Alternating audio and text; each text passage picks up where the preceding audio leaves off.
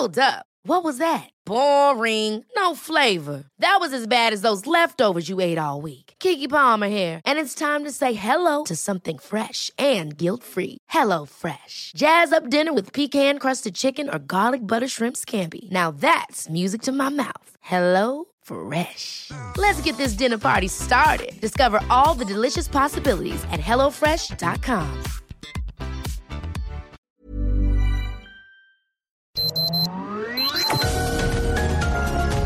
Heraldo Media Group presenta Sergio Sarmiento y Lupita Juárez. Información veraz y oportuna con un toque personal y humano. Por El Heraldo Radio, donde la H suena y ahora también se escucha.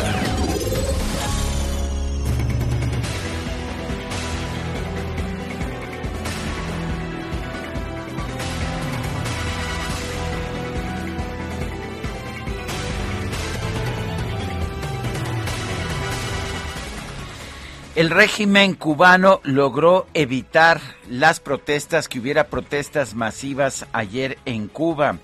Recordará usted que un grupo, un grupo disidente llamado Archipiélago, encabezado por Junior García, había pedido permiso para manifestarse de manera pacífica ayer. El permiso le fue negado y desde muy temprano en la mañana hubo movilizaciones de policías vestidos de civil para y también de los comités de defensa de la revolución, unos grupos, uh, pues grupos de choque que se dedican precisamente a a cuidar a la comunidad, de ver que se mantenga el orden comunista. Bueno, impidieron que los activistas salieran de sus casas para ir a manifestarse, amenazaron a algunos de ellos, algunos activistas fueron detenidos, no todos, otros simple y sencillamente no pudieron salir de sus hogares. Hubo cortes al internet de pues de personajes conocidos de la disidencia como periodistas, como intelectuales, como artistas al final el gobierno logró su objetivo. No hubo, no hubo manifestaciones masivas ayer en Cuba, a pesar de este llamado a la protesta. Los disidentes que rechazan la gestión del gobierno de Miguel Díaz Canel exigen libertad de expresión y el fin de la violación a los derechos humanos. Acusaron que hubo actos de intimidación en su, en su contra y también la gente debía vestir de blanco. La gente trató de salir de sus casas vestida de blanco, pero estos comités de defensa de la revolución se lo impidieron. Eran amenazados, eran llamados gusanos por parte de estos grupos organizados por el Estado cubano. Eh, vale la pena señalar que si de lo que se trataba era de impedir la protesta, esto se logró. Las noticias dentro de Cuba se centraron en el hecho de que ayer comenzaron las clases presenciales después de año y medio en que éstas habían estado interrumpidas. El gobierno cubano presumió que ha logrado casi un 100% de vacunación en la isla. Son las 7 de la mañana con 3 minutos, 7 con 3. Hoy es martes 16 de noviembre de 2021. Yo soy Sergio Sarmiento y quiero darle a usted la más cordial bienvenida a El Heraldo Radio.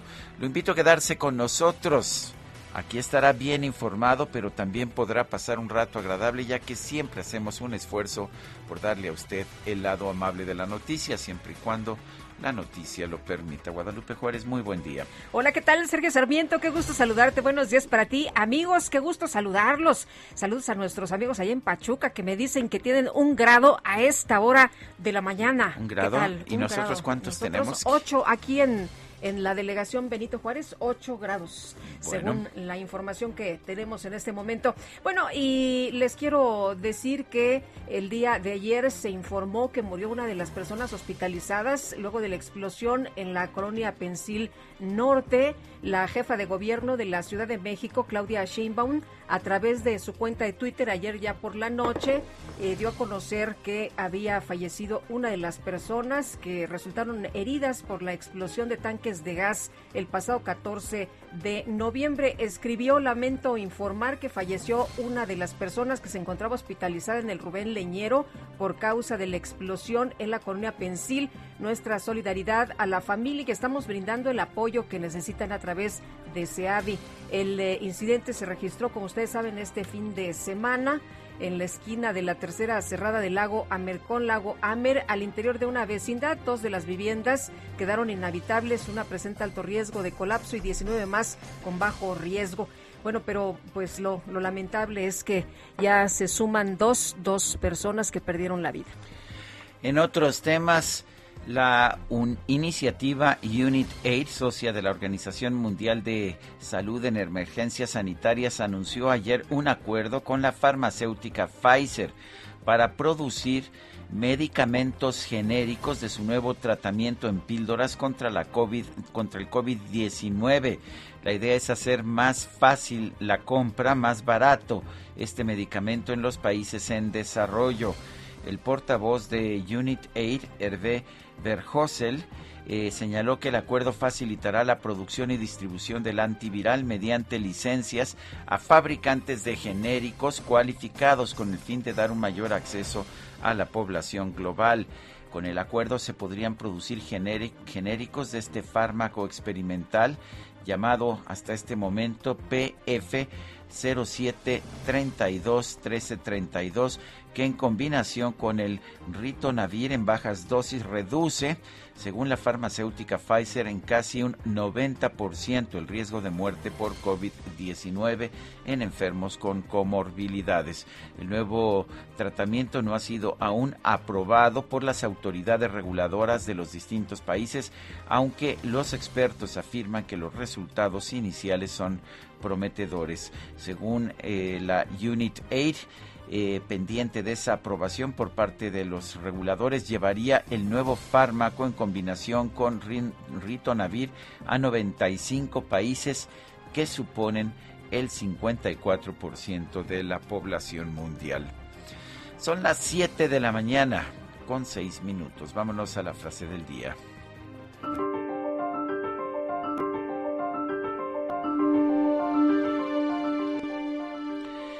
Y sí, la frase del día.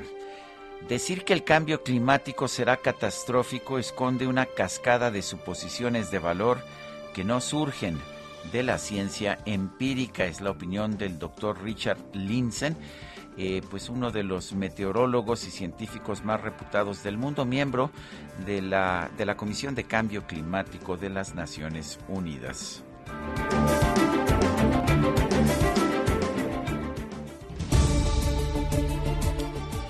Bueno, y vamos a las preguntas. Ya sabe usted que nos gusta preguntar.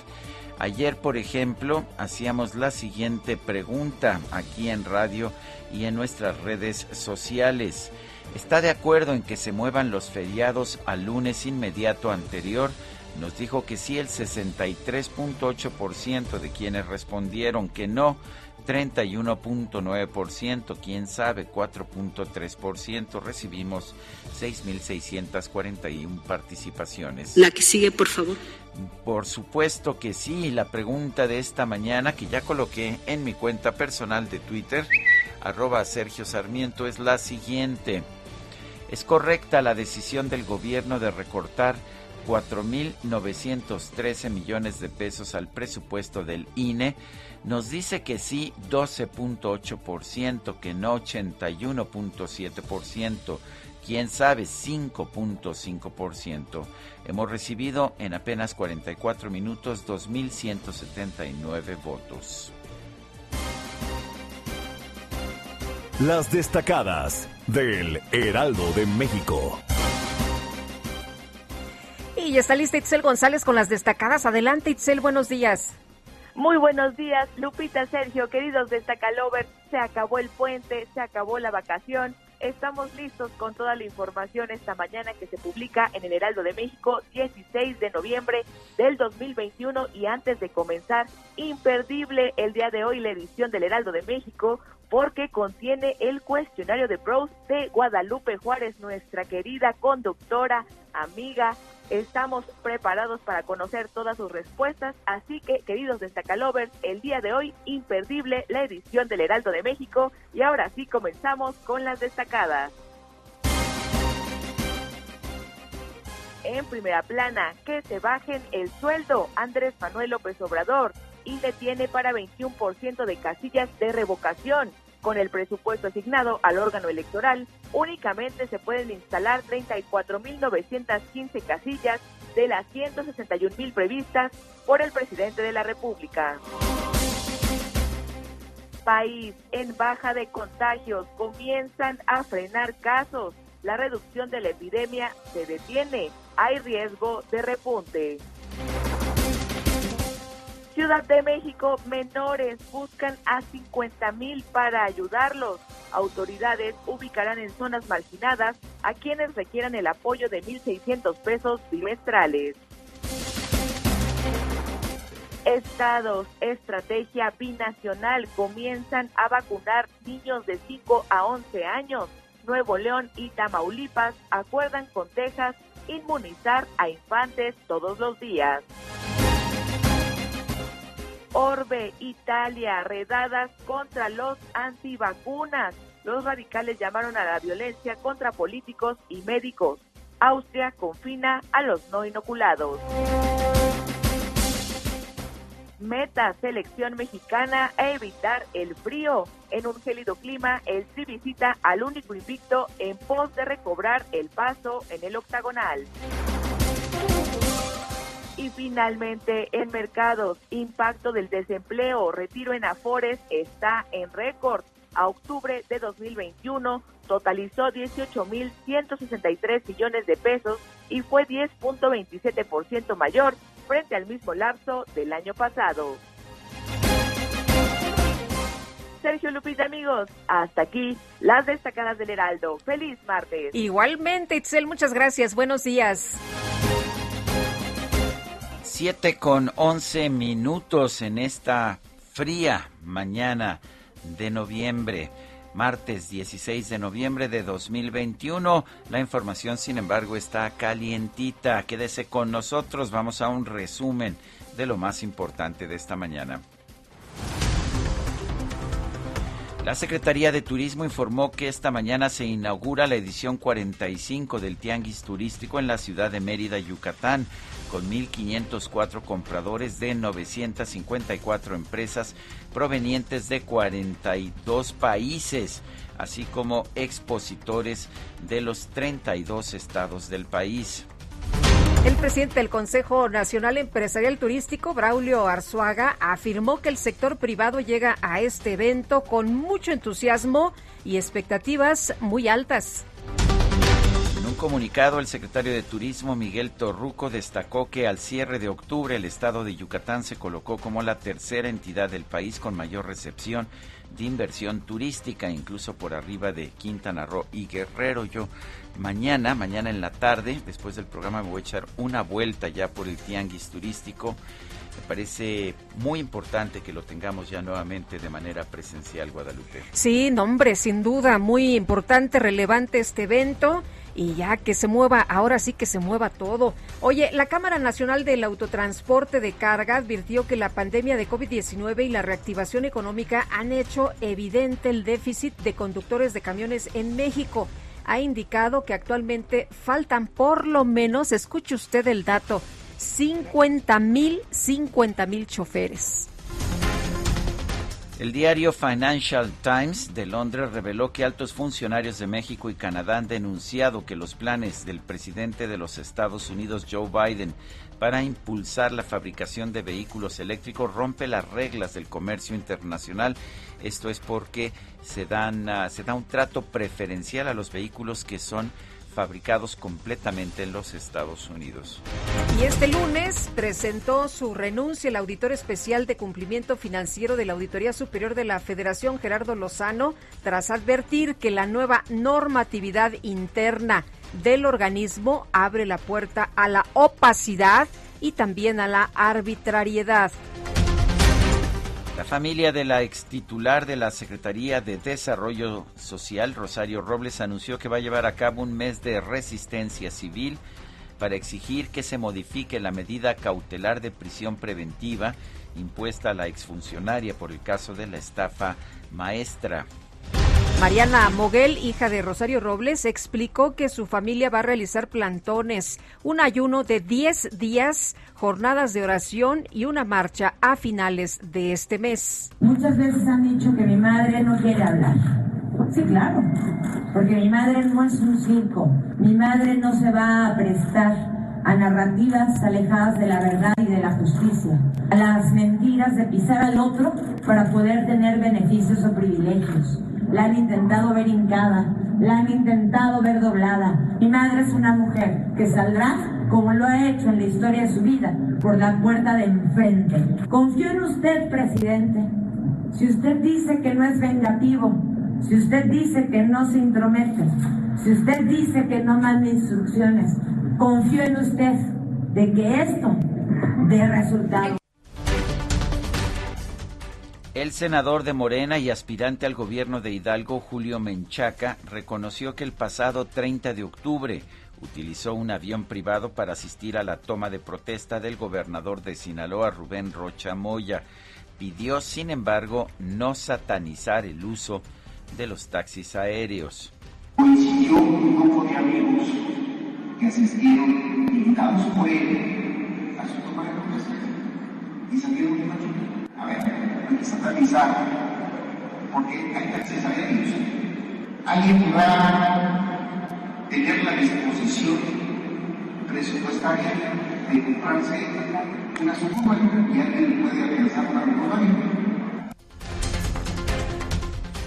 Bueno, si son de otro partido, pues sí hay que señalar y si no, pues no hay que satanizar. Más de 100 personas que aspiran a un cargo en el gobierno de Guerrero esperaron por más de cuatro horas en un centro comercial para tener un encuentro con la gobernadora, no, con el senador de Morena, Félix Salgado Macedonio.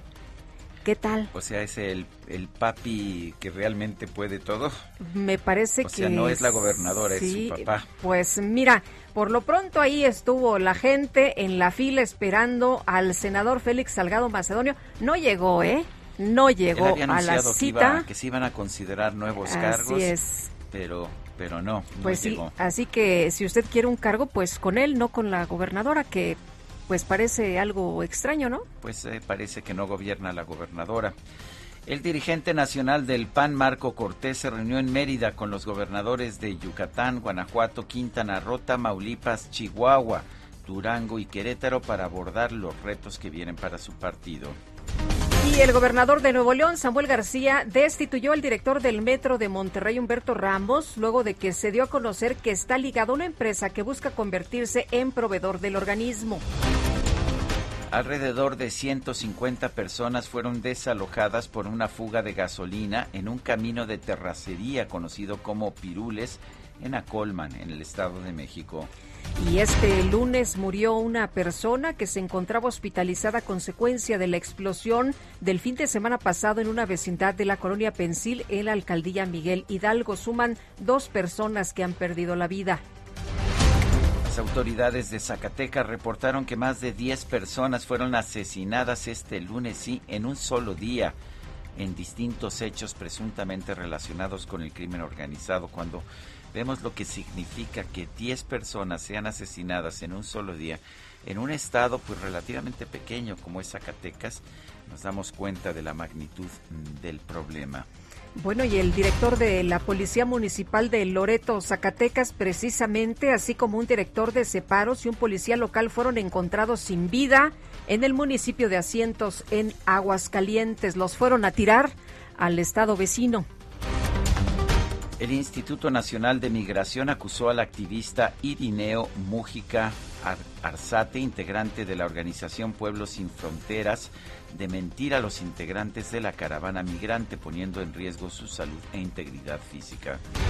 Y durante un acto de bienvenida por la visita a México del Comité contra las Desapariciones Forzadas de la ONU, la jefa de la delegación Carmen Villa Quintana señaló que el organismo busca avanzar en la prevención y la lucha contra la impunidad de este delito en nuestro país. La Secretaría de Salud Federal informó que este lunes se registraron 57 muertes por COVID-19 en México, así como 775 contagios nuevos. Y luego de que la Organización Mundial de la Salud advirtió que Europa podría entrar en una cuarta ola de la pandemia, el gobierno de Alemania comenzó a analizar el regreso al sistema de teletrabajo el home office, ya que la semana pasada registró más de 50 mil contagios de COVID-19 en un solo día. Las autoridades de los Estados Unidos y de la Unión Europea anunciaron que ya preparan nuevas sanciones contra el gobierno de Belarus por la crisis migratoria en su frontera con Polonia. Belarus es el país que antes se conocía como Belarusia. Bielorrusia, perdón. Bueno, y por otro lado, los gobiernos de Estados Unidos y el Reino Unido anunciaron nuevas sanciones contra funcionarios e instituciones de Nicaragua por el encarcelamiento de políticos opositores. En Cuba fueron detenidos líderes disidentes para evitar la jornada de protesta que había anunciado la oposición para este lunes. El gobierno del presidente Miguel Díaz Canel consideró que la convocatoria a las protestas fue una operación fallida de los Estados Unidos. No, pues si no dejas salir a la gente, si les cortas el internet, si están las cuadrillas ahí de la policía secreta evitando que salgas, pues cómo no va a ser una operación fallida. El gobierno de Ecuador anunció la destitución del jefe del Comando Conjunto de las Fuerzas Armadas y de Prisiones, Jorge Cabrera, ante la crisis carcelaria que ha dejado por lo menos 320 personas muertas en lo que va del año. Los presidentes de los Estados Unidos y China, Joe Biden y Xi Jinping, comenzaron este lunes una cumbre virtual para tratar de evitar que la competencia entre ambos países se convierta en un conflicto. Realizaron este lunes esta cumbre virtual. Llegaron de hecho a acuerdos interesantes. Bueno, y en información de los deportes, la selección italiana de fútbol empató sin goles con Irlanda del Norte, con lo cual perdió la posibilidad de clasificar de forma directa al Mundial de Qatar 2022. Bueno, y en el juego de fútbol americano de lunes por la noche, los 49 de San Francisco, que han tenido muy mal año, dieron la sorpresa y derrotaron a los Carneros de Los Ángeles por marcador de 31 a 10 y bueno pues muchos especialistas daban por hecho que los carneros se impondrían con facilidad. Fue todo lo contrario. Los 49 se mostraron muy superiores.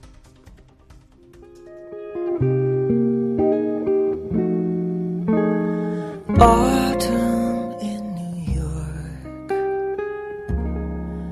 Why does it seem so inviting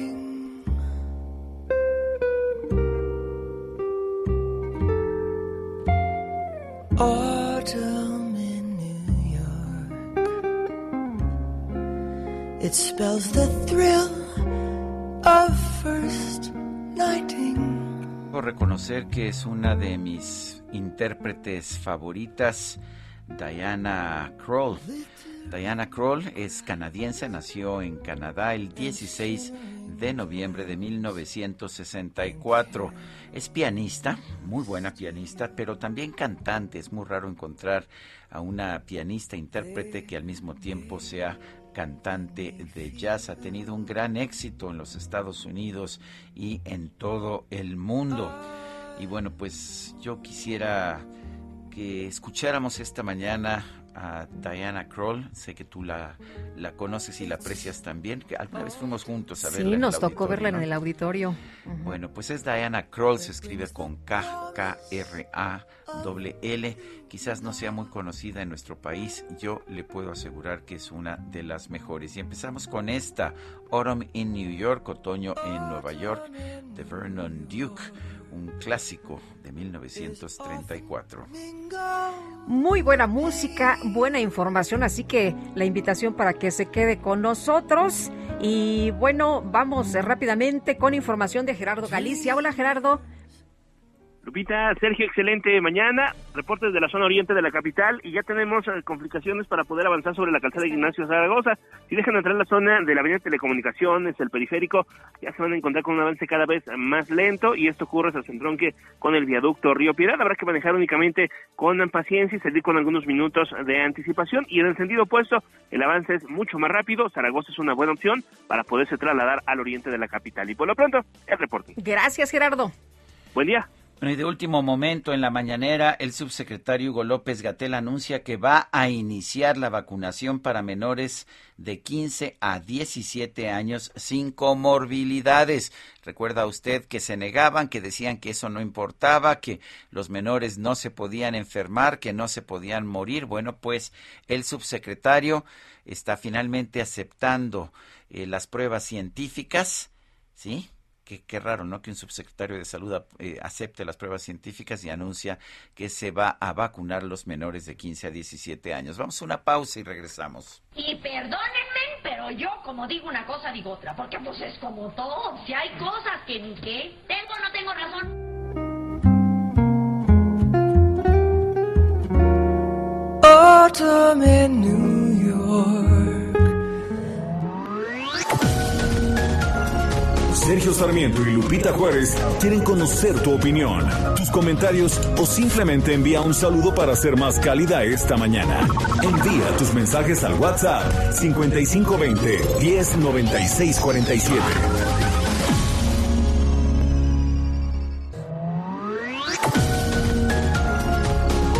Continuamos con Sergio Sarmiento y Lupita Juárez por El Heraldo Radio.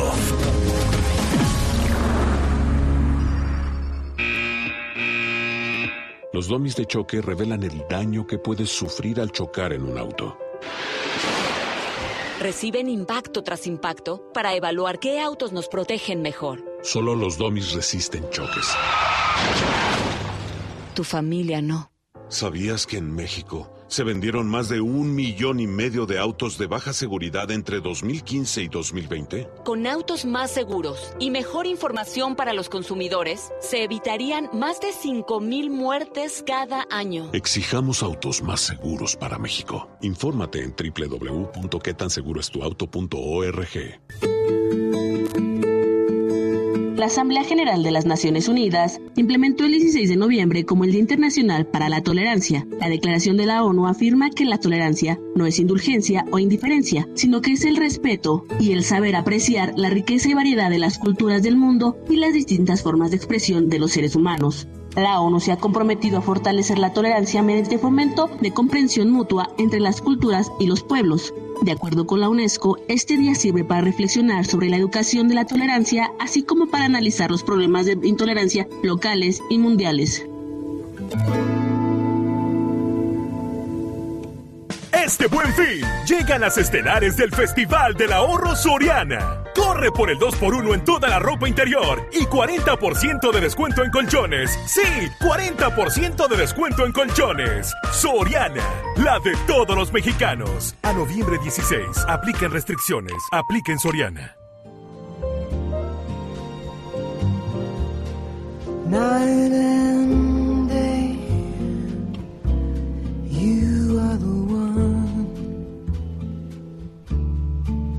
Only you beneath the moon and under the sun. Where the near to me far, it's no matter, darling,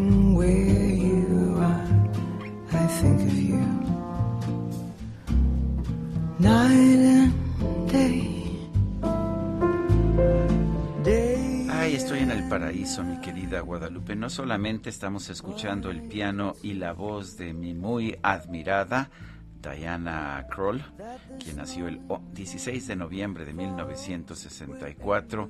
Estamos escuchando también una de las canciones que más me gustan de mi admiradísimo Cole Porter, Night and Day, que escribió eh, para la obra de Broadway de 1932 llamada Gay Divorce.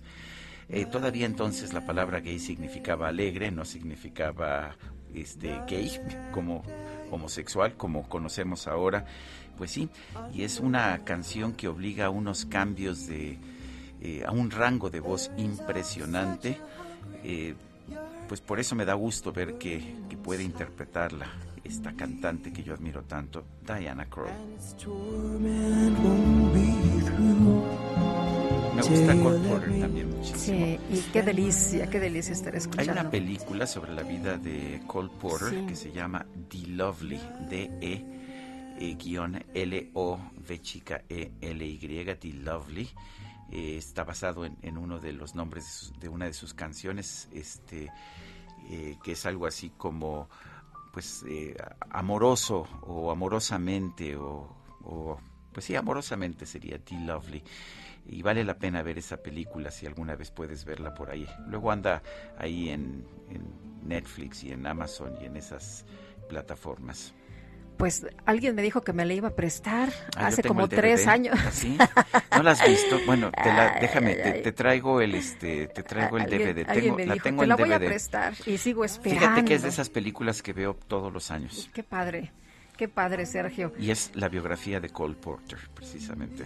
Pues habrá que verla. Oye, tenemos mensajes rápidamente. No nos pone su nombre, qué lástima. Dice, mis estimados dúo dinámico, hoy quiero pedirles una felicitación por mi cumple número 55. Chavito, chavito o chavita, 55 años. Sería hombre, más fácil la flor de la juventud. felicitarla si supiéramos cómo se llama. Dice Oralia Mojica, buenos y muy fríos días, saludos. Oiga, ¿cómo no van a dormir tranquilos? La vulgar borregada morenista que habita la Cámara de Diputados y quizá en lugar de quitarle lana les dieran buena lana por levantar la pata.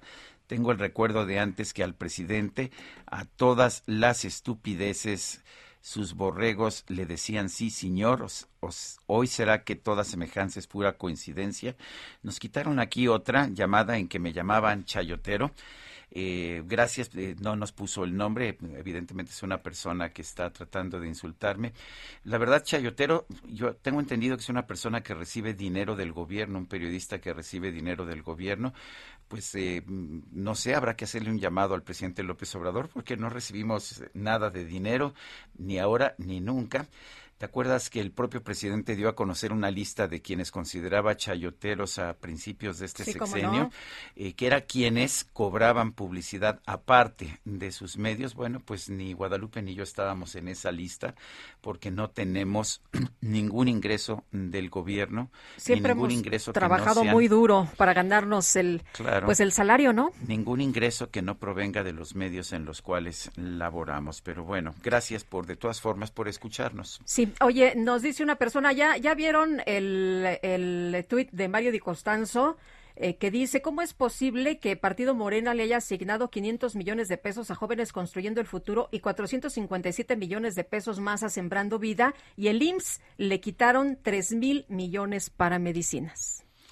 No lo había visto yo, pero No, ahí está. Qué bueno, pero Mario Di Costanzo es uno de los especialistas en materia financiera que hay que leer. Gerardo Lozano, director del área de cumplimiento financiero de la Auditoría Superior de la Federación, renunció a su cargo como consecuencia de su desacuerdo con las reformas al reglamento del organismo fiscalizador. Elia Castillo, adelante. Muy buenos días, Sergio Lupita. Los saludo con gusto a ustedes al- y al auditorio. Así es. El día de ayer se dio a conocer justamente esta renuncia del auditor de cumplimiento financiero de la Auditoría Superior de la Federación, Gerardo Lozano. Esto, como bien señalas, eh, pues resultado de este nuevo reglamento de la Auditoría Superior de la Federación que fue publicado el pasado 25 de agosto en el Diario Oficial de la Federación. Estas modificaciones le dan a una sola área a la facultad exclusiva de presentar denuncias penales y determinar por solventadas las observaciones, lo que de acuerdo con el auditor, pues abre espacio a la opacidad y ar- arbitrariedad en la institución. Eh, la carta dirigida al titular de la Auditoría Superior de la Federación, David Colmenares, señala que en congruencia con el desacuerdo al nuevo reglamento interno presenta su renuncia de con carácter de irrevocable que entre en vigor justamente este martes 16 de noviembre. El auditor Sergio Lupita además destaca que quedan pendientes denuncias eh, por irregularidades que ascienden a 21 mil millones de pesos. En esta carta pues deja detalle que eh, uno se retira con la satisfacción de haber cumplido ampliamente con las responsabilidades que implicaba el eh, desempeño en este cargo y bueno, señala que eh, se va agradecido por haber tenido la oportunidad de servir en, al país desde ese cargo y bueno, deja muy claro que hay 138 denuncias presentadas que se originaron en la auditoría o en sí en la auditoría de su cargo y que eh, quedan tres dictámenes técnicos para denuncias de hechos que señala obran en poder de la Unidad de Asuntos Jurídicos, que están pendientes de presentar ante la Fiscalía Anticorrupción, y 66 dictámenes técnicos enviados a la Auditoría Especial de Seguimiento.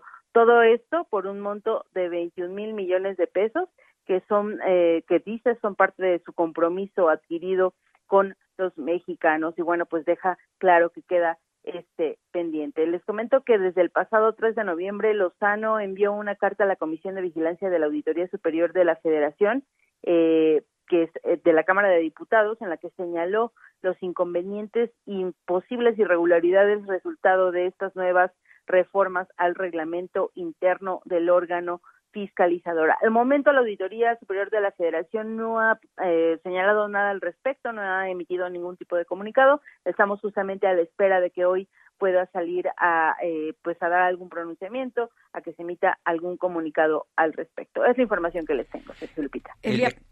pero preocupa lo que nos estás contando esta mañana, ¿no? Entonces eh, significa que ahora la denuncia va a ser discrecional, ¿no? Así si es más discrecional es que únicamente va a quedar en un solo órgano como, cuando antes de estas nuevas reformas al reglamento interno pues eh, residía en varios filtros eh, no era eh, un área exclusiva para emitir las denuncias o este, las observaciones por parte de, la, de, las, de los auditores luego del resultado de las auditorías. Ahora con estas nuevas reglas que además entraron en vigor pues una semana antes de que iniciara la 65 legislatura, pues únicamente faculta a una sola área, lo que, pues de acuerdo al auditor, pues eh, fomenta la falta de eh, transparencia y arbitrariedad, toda vez que solamente estará en manos de una sola área de la Auditoría Superior de la Federación. Bueno, pues Elia Castillo, gracias y habrá que estudiar muy a fondo esto. Yo creo que cualquier eh, cualquier medida que haga más arbitraria la aplicación de la ley o le quite transparencia es un retroceso y así tendremos que señalarlo. Gracias, Elia Castillo, y nosotros continuamos. Sí, vamos ahora con Diana Martínez. Familiares de Rosario Robles iniciaron una resistencia civil pacífica para demandar la inmediata liberación del ex titular de la Secretaría de Desarrollo Social. Y Diana, adelante con el reporte.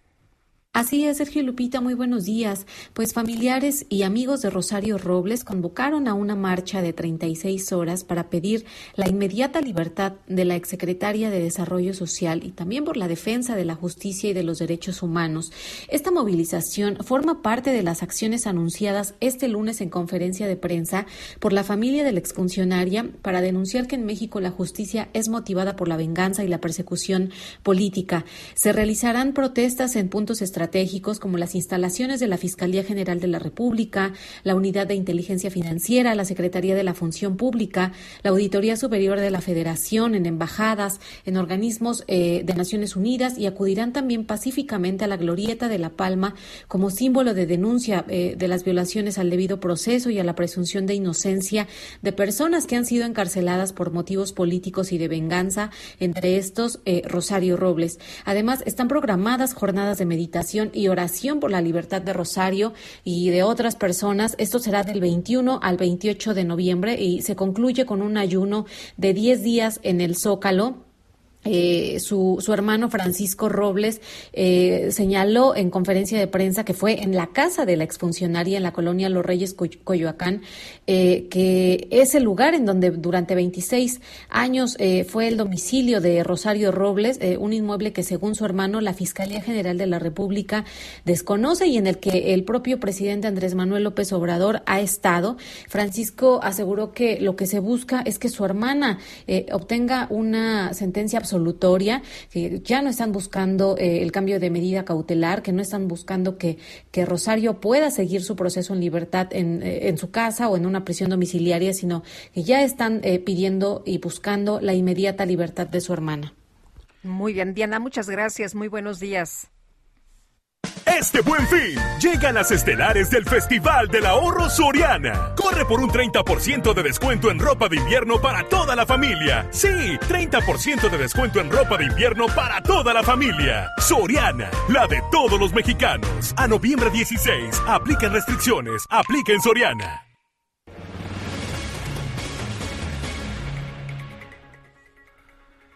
Son las 7 de la mañana con 44 minutos. Morena comenzó a promover la ratificación del presidente Andrés Manuel López Obrador. Es curioso esto porque la figura legal es la, la revocación de mandato, pero pues está haciendo campaña el partido Morena para que se ratifique y no para que se revoque el mandato del presidente Andrés Manuel López Obrador. Vamos a hablar sobre el tema con la doctora María Marván, investigadora del Instituto de Investigaciones Jurídicas de la UNAM. Doctora Marván, buenos días y eh, tiene diferencia, es diferente que se que, Morena esté promoviendo la ratificación en vez de la revocación del mandato del presidente de la República. Bueno, desde luego me parece que es un engaño al público. La ley que existe es la de revocación eh, y las firmas que se deben juntar es la de aquellos que quieren que se les revoque el mandato. El, el engaño no es menor porque lo que establece la ley de revocación de mandato es que se juntarán todas las firmas que se registraron cerca de 21 mil asociaciones para buscar firmas eh, para la revocación de mandato y el, se van a juntar todas, es decir, van a poner juntas las firmas de Morena que está buscando la ratificación con las de Frena, este grupo de ultraderecha que está buscando la revocación. Me parece que hay un engaño, y me parece que eh, la figura de ratificación no existe y no debería de permitirlo el INE o el tribunal que se junten firmas a, a partir de un engaño. Eh, doctora, entonces no existe ratificación de mandato número uno. El INE pues tiene un recorte, un recorte eh, muy importante en su presupuesto que pues va a obligarlo de acuerdo con lo que tenemos de información para que nada más ponga 21% de las casillas para organizar este, este proceso. ¿Son perversos en el gobierno? ¿Son perversos en Morena? Eh, a ver, me parece difícil calificar a alguien de perverso, pero sí hay eh, una cierta perversidad en la acción al decir que quieren organizar este proceso de ratificación que no existe y encima le eh, recortan el presupuesto a, eh, a el INE para poderlo organizar, pues como manda la ley. El INE no, no inventa las cosas. El INE no decide, ay, voy a poner muchas casillas, qué padre, a ver, a ver cómo gasto más. El, eh, las, el número de casillas para las elecciones federales y en todo sentido esta eh, eh, revocación de mandato se equipara a una elección federal está determinado por la ley. Y la idea que tenemos en México, que no es así en todos lados y que en muchas ocasiones se ha sugerido que sea diferente justamente para ahorrar dinero, es que todos los ciudadanos del país, lo mismo los que viven en la Ciudad de México que en la Sierra Tarahumara o en el desierto de Sonora, pueden llegar caminando a su a su casilla. En, muchos países, como por ejemplo Perú o varios países de Latinoamérica, en los centros urbanos que hay transporte colectivo, se hacen macrocentros de votación, lo cual abarata muchísimo las elecciones. En México nunca se ha permitido esto por los propios partidos. ¿Qué pasa si instalan solamente 21% de casillas? Lo más probable es que la consulta de revocación de mandato sea un fracaso y se culpe al INE por haber instalado un porcentaje muy menor de casillas y no al Congreso o a Morena por haber por no haberle dado dinero al, al INE para hacerlo. Veremos ahora si la Suprema Corte de Justicia de la Nación resuelve esta controversia y la resuelve en tiempo y forma para que o cancele la revocación de mandato o le dé el dinero suficiente al INE para poderla organizar. María, el presidente y, y, también pues los legisladores dicen que es muy fácil que se bajen el sueldo los consejeros del INE. ¿Es suficiente? A ver, por supuesto, este es, este es un, eh, una retórica insostenible. Estamos hablando de tres mil millones eh, de pesos que se necesitan para organizar la elección. Eh, no sé en qué cabeza cabe. Vaya, los, los consejeros se podrían renunciar completamente a su, a su, a su sueldo y a lo mejor les alcanzaba para instalar 10 casillas más, no mucho más que eso. Es decir, es toda esta retórica bastante eh, hueca que abona a la polarización y que no sirve de nada. La irresponsabilidad de no darle dinero a una institución pidiéndole que organice algo para lo que se necesita dinero me parece mayúscula. Eh, doctora, hay quien señala que es muy importante este tipo de, figuras, este tipo de procesos, eh, de, ejercicios de participación eh, democrática y ciudadana. Em, ¿Usted cree que, que, lo necesitamos, que necesitamos en este momento un tema de revocación de mandato cuando los mismos eh, legisladores de Morena que tienen en el poder a su presidente o un presidente emanado de, de su movimiento, eh, pues son los que están pidiendo las firmas? ¿Cómo ve usted esto? Bueno, el, el engaño está precisamente en, eh, en quién está solicitando la revocación de mandato mayoritariamente es el partido en el poder. Es decir, lo último que quieren es sacar al presidente. En lo personal a mí no me gustan estas figuras de, de, democracia directa en el presidencialismo porque no está diseñado para eso. Pueden generar una gran inestabilidad eh, política. En México hemos tenido a lo largo de eh, 60, 70 años de 1934, el presidente entra el primero de diciembre y sale el 30 de noviembre. Eh, hemos tenido presidentes buenos y malos y finalmente lo que sabemos es que eso tiene un fin y se van. El daño que se va a hacer, eh, suponiendo que este presidente difícilmente ni va a conseguir, creo que no va a conseguir el 40%, y el voto sería hay que esperarlo, mayoritario a su favor, pues simple y sencillamente por quién lo está promoviendo. Pero vamos a suponer que López Obrador o cualquier presidente que le suceda sale a los cuatro años y medio, es decir, cuando le falta año y medio de gobierno. ¿De verdad puede hacer menos daño quedándose año y medio en el gobierno que eh, saliendo y generando una gran inestabilidad y más con una ley de revocación de mandato muy mal hecha. Eh, pongamos, por ejemplo, la ley de revocación de mandato en el estado de California.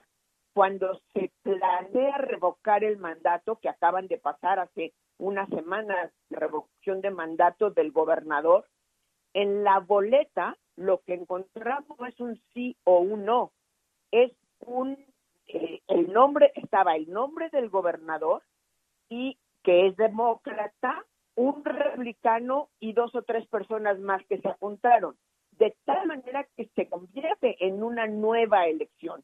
Es decir, uno va a votar el día de la revocación y decide si se queda el presidente en turno o fulano de tal o sutanita de tal.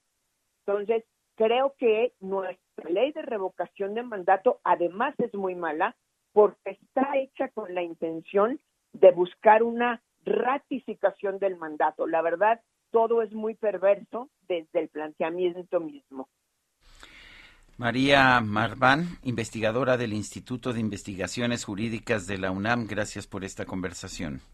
Muchas gracias, Sergio. Muchas gracias, Lupita. Gusto en saludarles y saludar a su auditorio. Igualmente, muchas gracias, doctora. Buenos días. Bueno, pues es un engaño, nos dice el que se promueva esto como una ratificación de mandato, es una revocación, esa es la figura que pidió el propio presidente de la República cuando enmendó la Constitución y la idea, la idea del INE es uh, pues que, que, se haga con todas las garantías, que se haga como una votación, como una votación presidencial, con todo el número de casillas que se requiere, con funcionarios de casilla que hayan sido adiestrados, pero pues eso cuesta dinero. Son las 7 de la mañana con 54 minutos. Regresamos en un momento más.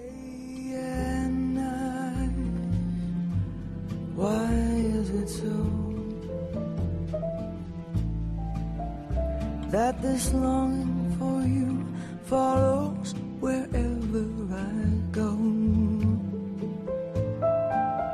In the roaring traffic smooth, in the silence of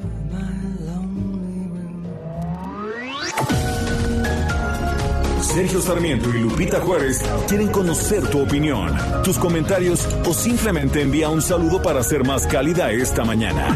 Envía tus mensajes al WhatsApp 5520 109647.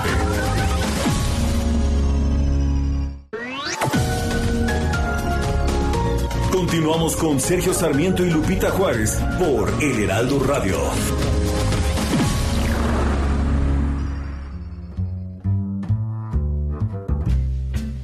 L is for the way you look at me. O is for the only one I see. V is very, very extraordinary. E is even more than anyone that you adore and love is all that I can give to you. Love is more than just a game for two. Two in love can make it. Take my heart and please don't break it. Love was made for me and you. Love, L-O-V-E. Estamos escuchando esta clásica de Lana Ray en la voz de Diana Kroll. La verdad es que para mí una de las mejores, una de las mejores músicas de jazz más completas, una de las más completas porque eh, finalmente toca el piano, hace arreglos, eh, también ha compuesto en algunas ocasiones, no es su especialidad, eh, principalmente interpreta estas viejas clásicas del jazz, pero también las canta y no es fácil para una pianista de jazz ser cantante al mismo tiempo. Y lo estamos disfrutando mucho esta mañana. Y nos dice una persona del auditorio, buenos días, ¿cómo amanecieron esta situación de la gobernadora de Guerrero con su papá? Está como la alcaldesa de Tepoztlán en el Estado de México y su papá, el señor Ángel Supa y su hija. Ah, ah qué caray. Bueno, Dice otra persona, tuve el privilegio de asistir a la presentación de Diana Kroll en el Festival Cultural Zacatecas 2010. Una voz aterciopelada. Edna Loreno Pacheco Chávez desde Aguascalientes. Efectivamente, su voz es aterciopelada, me parece maravillosa. Oye, qué padre que se pueda escuchar en los festivales culturales, porque ahí te vas, a lo mejor eh, vas caminando en la plaza, te encuentras que está Diana Kroll y ya te sientas ahí en las escaleras a disfrutar o en algún teatro. Bueno, por otra parte, no estoy de acuerdo con que se le quite dinero al INE, debe ser una institución prioritaria en el presupuesto, es lo que dice Carlos Rodríguez desde Tuxtla Gutiérrez. Muchos saludos. Bueno, y saludos también a, a mi nuevo amigo Jorge Arza Arce, perdón, Jorge Arce, que nos está escuchando y que me pregunta sobre la película que recomendé, The Lovely. Me manda la portada de la película, efectivamente con Kevin Klein y Ashley Judd. A mí me gusta mucho esa película, pero a mí me gustan las películas musicales, Lupita, ya lo sabes. Sí, sí, sí. A mí también me gustan las películas musicales y el teatro musical me fascina. Bueno, pues yo creo que te va a gustar The Lovely, aunque es de todos conocido que tenemos una disputa fuerte por La La Land, que a mí me encantó y que a, mí no, me gustó. No, a mí no me gustó. Bueno, son las 8 de la mañana con 3 minutos. Vámonos al clima. El pronóstico del tiempo. Sergio Sarmiento y Lupita Juárez.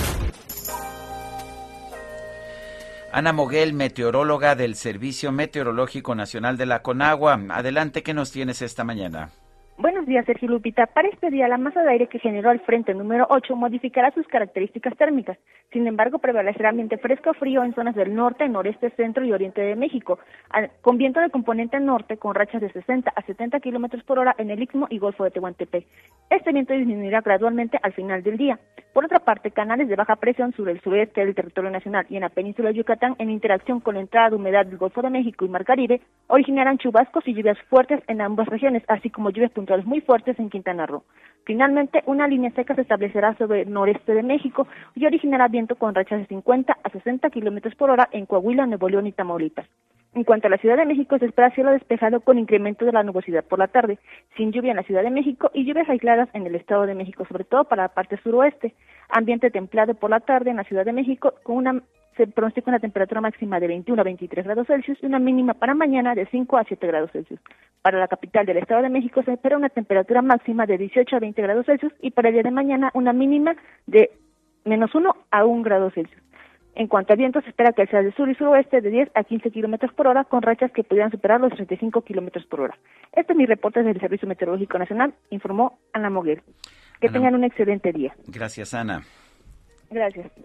Bueno, y la jefa de gobierno de la Ciudad de México, Claudia Sheinbaum, descartó la necesidad de firmar un pacto de no agresión con aspirantes a la candidatura presidencial de Morena. Pues muy adelantado ya el proceso, el presidente había destapado corcholatas, había presentado, puso ahí a todos en la competencia. Y Jorge Almaquio, cuéntanos, muy buenos días.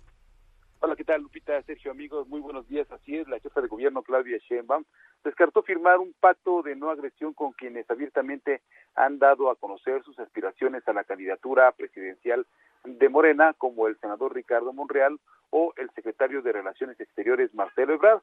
La mandataria capitalina informó y afirmó que se lleva muy bien con sus compañeros, con quienes coincide en el apoyo que requiere la cuarta transformación y cumplen, dijo, cumplen con la responsabilidad de sus encargos. Así lo comentó. Lo más importante es el proyecto. Nos llevamos muy bien. No necesitamos establecer pactos. Todos estamos de acuerdo en, la, en el apoyo a la cuarta transformación y en eso estamos todos y todas. Le agradezco. Además de, obviamente, las responsabilidades que cada uno de nosotros tenemos en el área correspondiente. Así lo comentó la jefa de gobierno, quien resaltó que todos, todos son compañeros del proyecto y hay una buena relación y el objetivo fundamental es de dar continuidad a los a la 4T que encabeza el presidente de la República, quien cabe recordar Sergio Lupita amigos que bueno, pues ya había manifestado que entre los que podían sucederlo en el cargo serían precisamente la jefa de gobierno Claudio Sheinbaum y el secretario de Relaciones Exteriores Marcelo Ebrard, aunque no mencionó al senador Ricardo Monreal. Sergio Lupita, amigos, el reporte que les tengo. Muy bien, Jorge, muchas gracias. Buenos días. Buen día. Hasta, luego. Pues el propio presidente dio ahí la lista, ¿no? De los participantes de quienes le gustan como candidatos. Bueno, y en una reunión en Mérida, allá en Yucatán, el presidente nacional del PAN, Marco Cortés, pidió unidad a los gobernadores que pertenecen a su partido. Misael Zavala, adelante.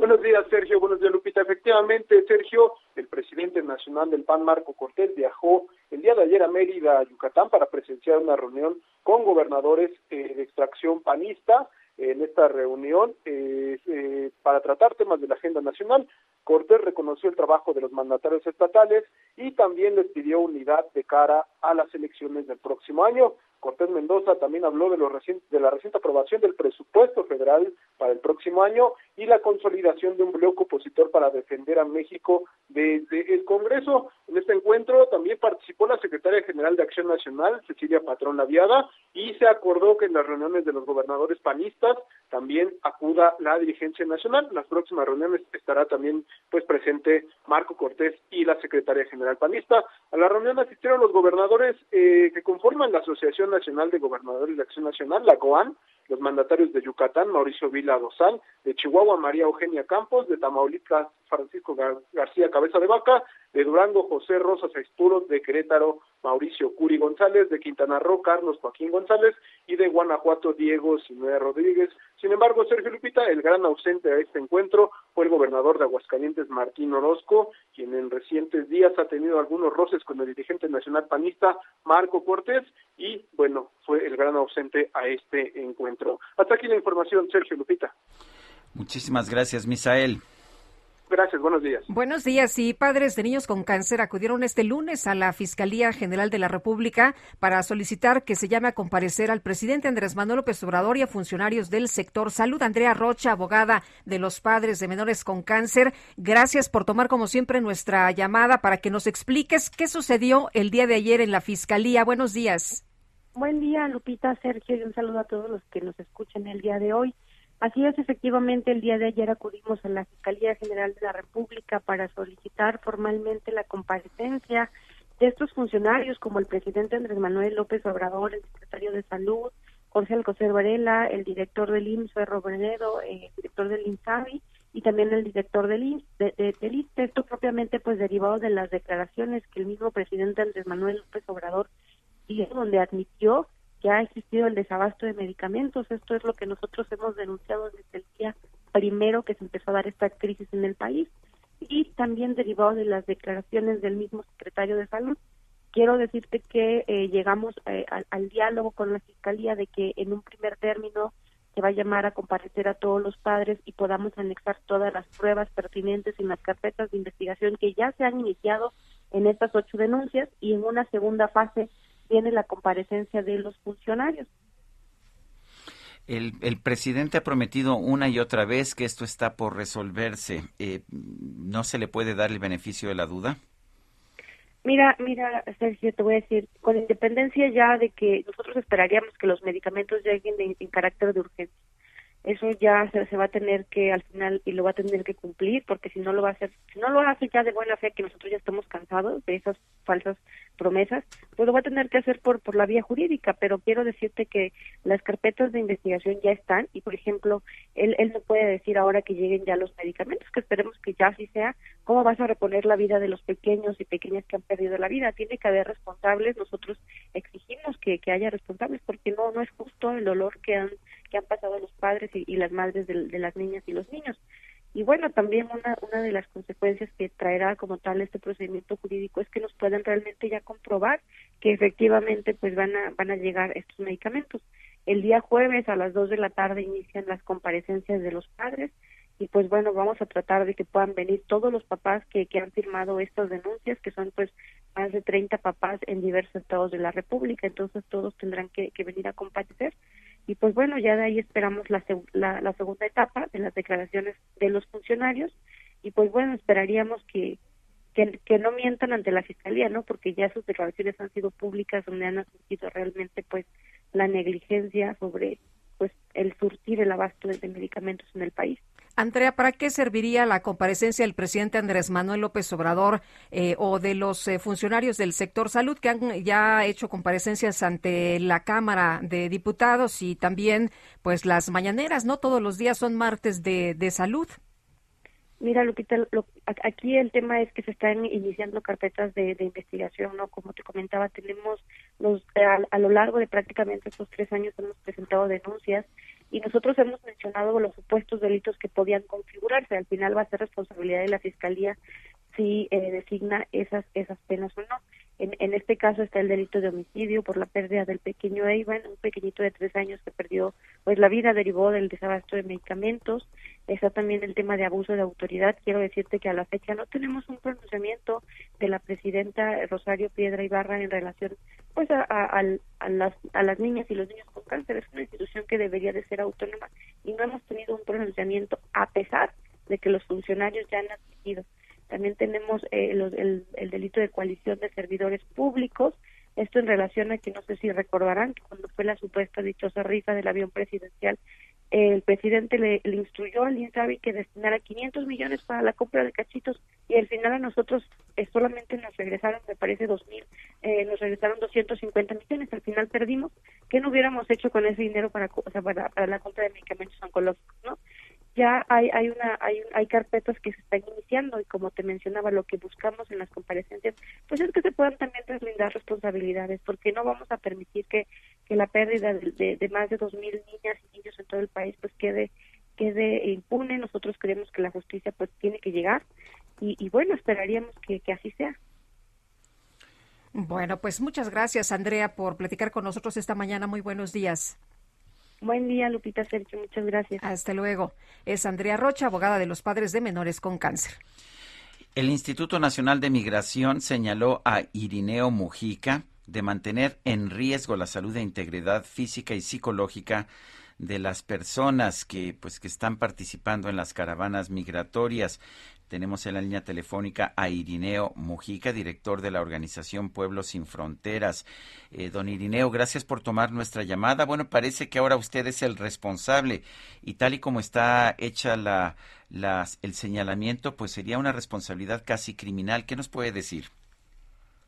Pues definitivamente, o sea, estamos viendo que el Instituto Nacional de Migración ha creado, estos son los síntomas de la contención que ha hecho que su objetivo mayor es las mujeres, los niños, las personas más vulnerables son los que son atacados con esta contención de López Obrador, que, lo, que los quiere tener como ganados en ciudades cárceles donde los tiene hacinados, donde no hay manera de vivir y que esta gente ha decidido caminar dos estados ya.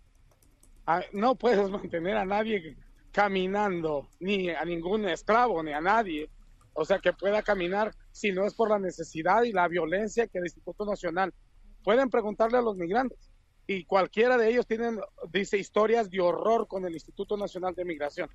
Y si dicen que no se pueden acercar, claro que se pueden acercar. El problema es que ellos saben que los han agarrado del pelo, los han golpeado, han matado a dos migrantes, han hecho todo este terror en contra de ellos psicológico desde que entran al país, que ahora resulta que yo soy responsable. En primer lugar, a mí me vale lo que piensa el Instituto Nacional de Migración, son corruptos, son un, órgano, el órgano, más corrupto y seguramente, como les digo, o sea, su intención es seguir conteniendo la migración y no atender el problema. Si ellos atendieran el problema, esta gente no tendría que caminar. Ahora les ofrecen una visa que ellos mismos se la están rompiendo. Algunos de ellos las tomaron y al salir de la identidad o de la ciudad se las están rompiendo.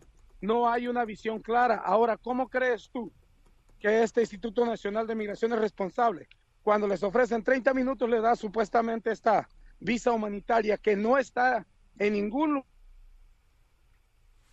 Uy, Irineo, sí, parece que se nos perdió esta comunicación. Sí, eh, eh, eh, Irineo, se nos cortó un poco, pero nos, nos decía usted que les dan una visa por 30 minutos. Ya, ya no entendimos muy bien. En 30 minutos, en 30 minutos se los dan. Realmente, o sea, es una farsa. ¿Es, es una farsa este trámite? Es una farsa porque porque si de verdad, primero que nada, no resuelve el problema que ellos no pueden trabajar. Necesitan tener una forma de trabajar. Segundo, necesitan moverse a entidades donde ellos elijan, no son ganados para sacarlos de un corral a otro. Y, y tercero, o sea, los que están ellos detrás, la mayoría son mujeres y niños y tienen más de 250. Eh, ¿Nos escucha, don Dirineo? No. La otra. Ese es el problema, que si ellos no encuentran la forma de solucionar el problema, pues seguir la, la contingencia van a seguir saliendo. Ahorita puedo ser yo, pero es que tarde, hasta los ríos cuando tienen demasiada agua contenida, bueno, eh, Irineo eh, Mujica, vamos a ver si podemos mejorar la, la, llamada porque se nos está cortando constantemente. Nuestro equipo de producción está ya entrando al quite. Bueno, rápidamente a nivel internacional eh, se da a conocer. Algo está sonando. Algo está sonando que no sé qué sea. Sí. ¿Una bocina? No es una bocina por aquí. Parece que. Bueno, el. Eh, allá en, eh, en, Europa, Alemania acaba de suspender, eh, suspendió la certificación de, del gasoducto Nord Stream 2 que es un gasoducto que tiene el respaldo del Kremlin, el respaldo del gobierno de Rusia y que ha sido pues uno de los elementos de disputa entre los gobiernos de Europa y de Rusia.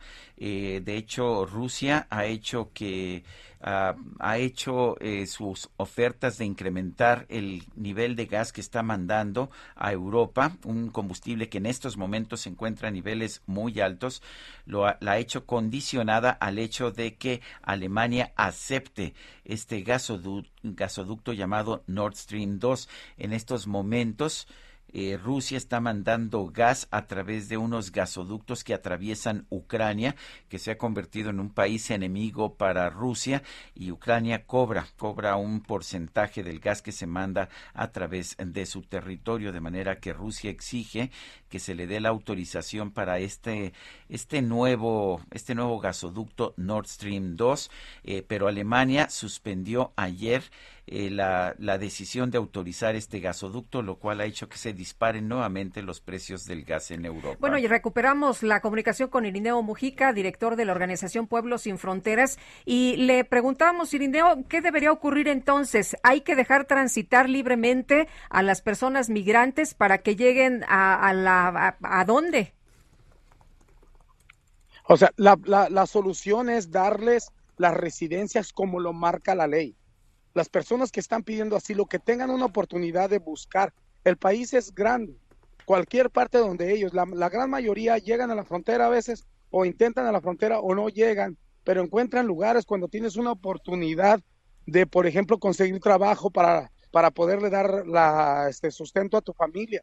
Muchos son familias enteras. El problema es que se ha tratado la migración como si fueran animales, donde los quieres obtener en la calle o en los albergues y de ahí decirles qué hacer. Son personas y se deben de tratar como personas, no como animales. Y ellos deben de buscar su manera, igual que usted y yo nos movemos de un estado a otro buscando la manera en donde podemos sobrevivir.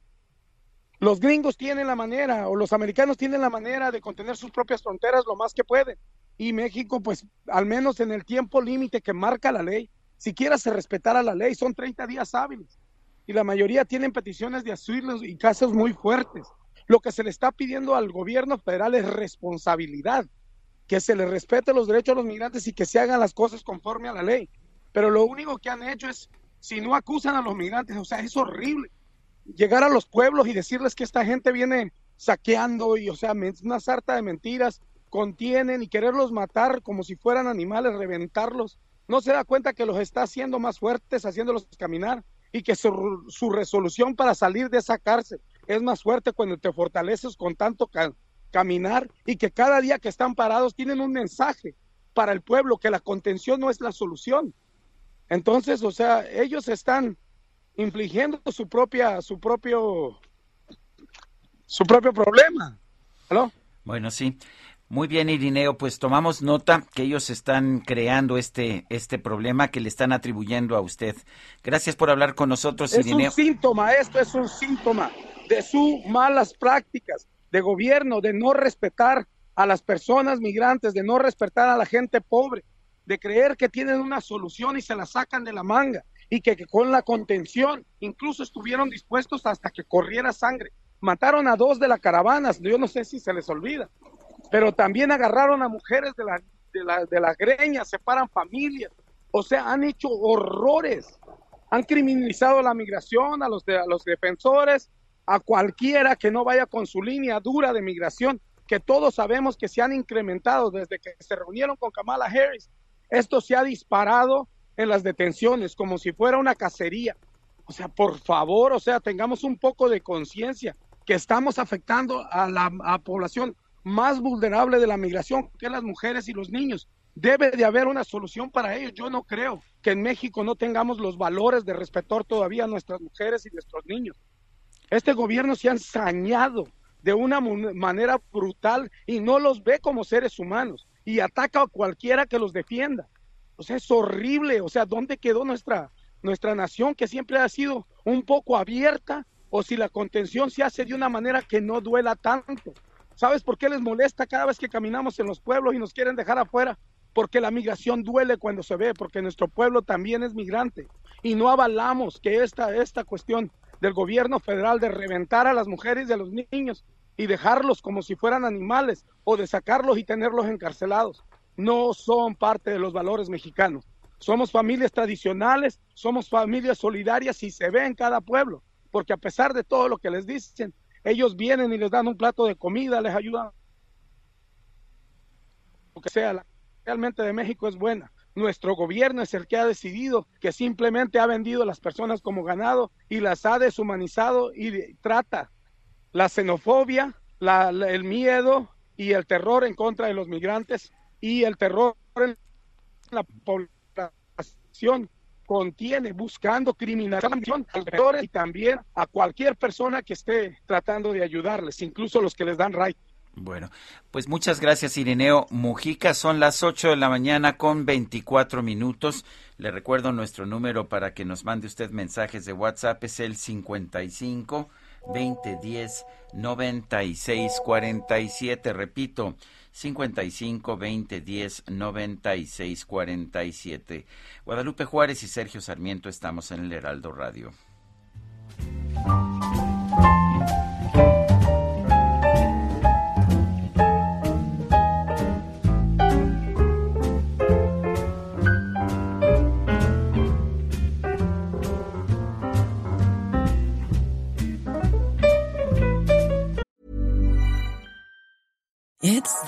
Time of the year.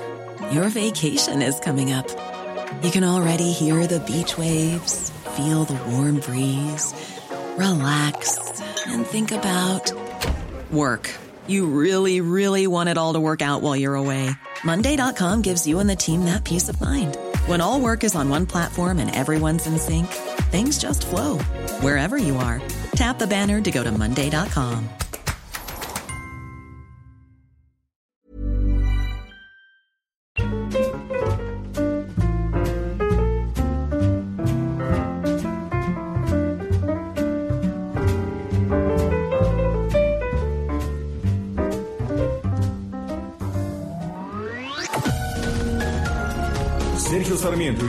Juárez quieren conocer tu opinión, tus comentarios o simplemente envía un saludo para ser más cálida esta mañana. Envía tus mensajes al WhatsApp 5520 109647.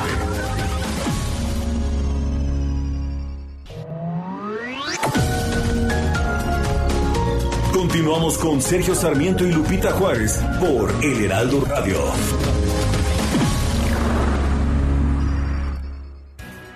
Jaque Mate con Sergio Sarmiento.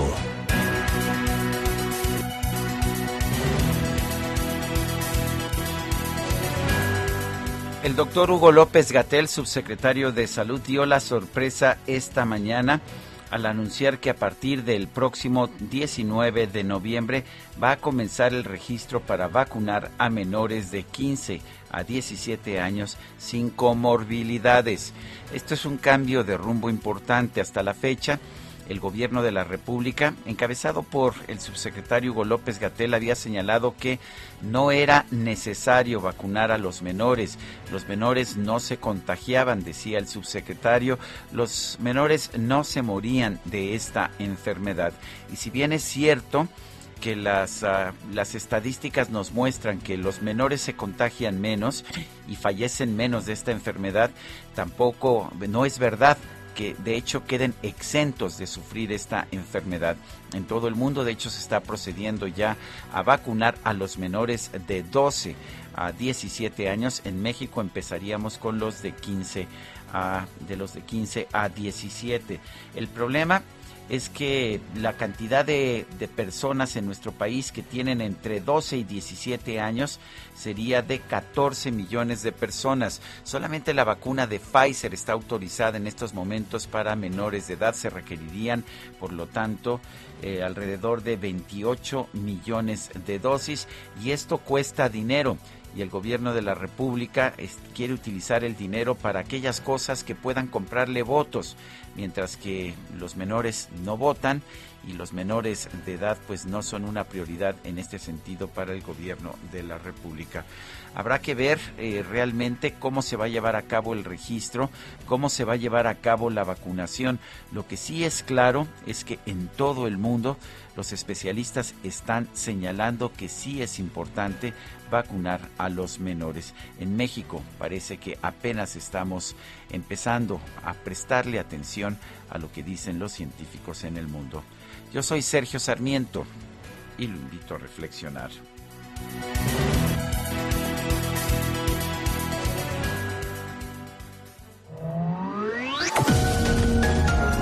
Para Sergio Sarmiento tu opinión es importante. Escríbele a Twitter en arroba Sergio Sarmiento. Este buen fin, llegan las estelares del Festival del Ahorro Soriana. Corre por un 30% de descuento en ropa de invierno para toda la familia. Sí, 30% de descuento en ropa de invierno para toda la familia. Soriana, la de todos los mexicanos. A noviembre 16, aplican restricciones, aplica en Soriana.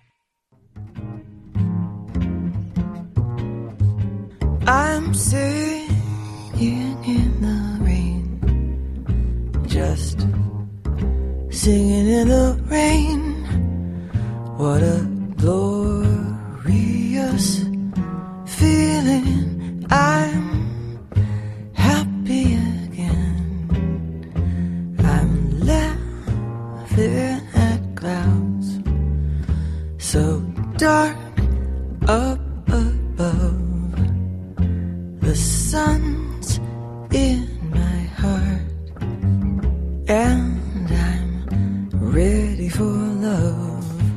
qué bonita versión de esta clásica Singing in the Rain, cantando bajo la lluvia. La canción es de Arthur, Freed, de Arthur y es de 1930, pero pues todos conocemos la versión de Gene Kelly de la película homónima Singing in the Rain de 1952. Pero ¿qué tal esta versión de la maravillosa Diana Krall? Aquí nada más bajo y voz, ¿qué tal? eh? Muy gozosa, oye. Y vamos a seguir con más música, pero también con más información. Esta mañana la Comisión Nacional del Sistema de Ahorro para el Retiro informó que el monto de los retiros parciales por desempleo en las administradoras de fondos fue de 1.905 millones de pesos en el mes de octubre. Verónica Reynolds nos tiene toda la información. Adelante, Verónica, buenos días. Buenos días, Lupita y Sergio. Pues sí, ayer la CONSAR dio a conocer los, las cifras de retiros parciales por desempleo de las cuentas individuales de ahorro para el retiro y parece que la situación laboral sigue pagando, sigue pegando a los mexicanos. A octubre de este año, los trabajadores realizaron retiros parciales por desempleo de sus cuentas individuales de ahorro para el retiro por 18 mil eh, 163.6 millones de pesos, un monto histórico para dicho periodo. De acuerdo con cifras de la CONSAR, este saldo es 10.27% mayor al reportado de enero a octubre del año pasado, en donde los retiros fueron por 16.471.5 millones de pesos. En cuanto al número de trabajadores que realizaron dicho retiro de sus cuentas individuales, estos sumaron 1.6 millones, un 6.6% más respecto al 1.5 millones eh, del mismo periodo del año previo. De, lo, de las 10 afores que integran el sistema destacaron Coppel y Azteca, que son las más grandes, eh, las que registraron los montos más altos por retiro y se caracterizan por atender a los trabajadores de bajos ingresos, los más afectados por la crisis sanitaria. En el caso de Coppel, los retiros parciales sumaron 3.8 millones de pesos, lo que representó el 21.2% del total de los retiros eh, que salieron de las cuentas de ahorro. El número de trabajadores que hicieron uso de estos dineros fueron 529.299. En Azteca, 437.889 trabajadores que tienen su cuenta para el retiro con esta Afore sacaron más de 3.2 millones de pesos en su conjunto, equivalente al 18.04% del total retirado en el sistema. Y Afore 21 Banorte con más de 3.1 millones de pesos, del que hicieron uso 176.666 trabajadores, 17.2% del total de los recursos retirados en el periodo de estudio. Pues Lupita, Sergio, eh, desde el 2015 hasta el 2019, año prepandemia, si bien los retiros venían en ascenso, a excepción de 2017 que disminuyeron respecto a octubre del año previo, Estos se habían mantenido por debajo de los 10 mil millones de pesos. Hasta el 2020, que la cifra subió a 16 mil millones de pesos de enero a octubre, y pues bueno, de enero de enero a octubre de este año a más de 18 mil millones de pesos, ¿no? Eh, a decir de la CONSAR, estos retiros no pueden ser tomados como un reflejo de la situación laboral del país, pues ya que incluyen diversos factores, como la ejecución de retiros parciales después de 46 días naturales que el trabajador sale de la fuerza laboral, la salida de los trabajadores que se mueven al sector público y de aquellos que ejercen su derecho de hacer retiros parciales de su, de su cuenta cada cinco años, ¿no? Pues este es mi reporte, Lupita y Sergio. Verónica, buenos días. Buenos días. Bueno, pero de todas formas es bastante inquietante. Nos dicen que no refleja la situación eh, laboral, pero pues no deja de ser interesante que son eh, los, los, los retiros más importantes son de aquellos en cuentas que usualmente tienen los trabajadores de menos recursos en las instituciones como Coppel o como Banco Azteca, que están enfocadas a pues a los trabajadores de menos recursos. Sí es algo que debería preocuparnos. Son las 8 de la mañana con 39 minutos. Vamos a un resumen de la información más importante. Este buen fin, llegan las estelares del Festival del Ahorro Soriana. Aprovecha hasta un 50% de descuento en toda la juguetería, sin excepciones, más 18 meses sin intereses. Soriana, la de todos los mexicanos. Solo 15 y 16 de noviembre. Aplican restricciones. Aplica en Hiper y Super. El presidente López Obrador informó que esta mañana se va a reunir en Palacio Nacional con un grupo de diputados federales para agradecerles la aprobación del presupuesto de egresos de la Federación 2022 diputados que han sido invitados porque queremos eh, agradecerles por su apoyo, por su respaldo, por la aprobación del presupuesto que va a ayudar a mucha gente Ayer hablaba yo de que se benefician de manera directa con el presupuesto aprobado 25 millones de familias. Bueno, pues cómo no les va a agradecer si no cambiaron ni una sola coma como él lo había pedido. El subsecretario de Prevención y Promoción de la Salud, Hugo López Gatel, anunció que el gobierno federal ya prepara la campaña de vacunación contra el COVID-19 para adolescentes de entre 15 y 17 años sin comorbilidades y ahora incorporaríamos a niñas, niños de 15 a 17 años que no tengan comorbilidades, adicional a lo que ya está abierto. A partir de este viernes 19 de noviembre abrimos el preregistro en el portal mivacuna.salud.gov.mx. Es importante preregistrarse, eso nos ayuda a planear y después serían abriendo las unidades de vacunación por entidad federativa de acuerdo a estos grupos.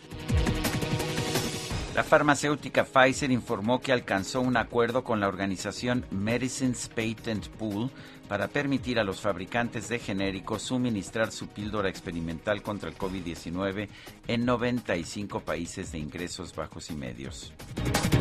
El presidente de los Estados Unidos, Joe Biden, firmó un paquete bipartidista de infraestructura por 1.2 billones de dólares para impulsar proyectos de carreteras, ferrocarriles y puertos, entre otros. Me dijo muy seria, yo tengo un secreto, yo no soy humana, soy una computadora.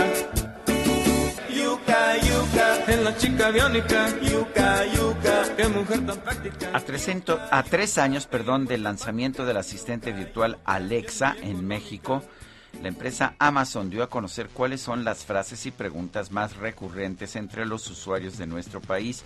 La pregunta número uno no es cómo va a estar el clima, no, ni siquiera qué horas son, no. La pregunta más recurrente es Alexa, ¿quiere ser mi novia? La cual se presentó por lo menos 200 mil veces en el último año. La frase más popular es Alexa, te amo la cual se dijo más de un millón de veces y, y yo que este pues que encuentro que mi Alexa es más más bien fría yo no le diría te amo pero en fin cada quien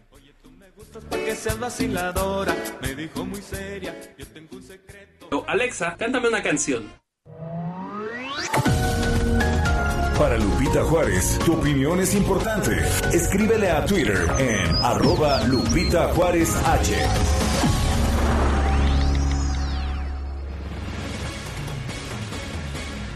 Y continúan las investigaciones para conocer qué pasó con los 43 normalistas desaparecidos de Ayotzinapa, a pesar Iñaki Blanco, exfiscal de Guerrero, de toda la información que pues se ha dado a conocer, de toda la información que se ha proporcionado, incluso incluso la que tú nos has pues ya mostrado en diferentes eh, momentos. ¿Cómo estás? Muy buenos días. Lupita, buenos días, un gusto estar con ustedes. Eh, gracias. Siempre a tus órdenes. Iñaki, de hecho, tengo, tengo conmigo un escrito por medio del cual la, la, Fiscalía General de la República te está citando a, a, comparecer allá en la, en la Fiscalía, en la Unidad Especial de Investigación y Litigación para el caso Ayotzinapa. ¿Por qué te están citando? Eh, ¿qué, ¿qué, quieren saber eh, que les puedas este, aportar tú?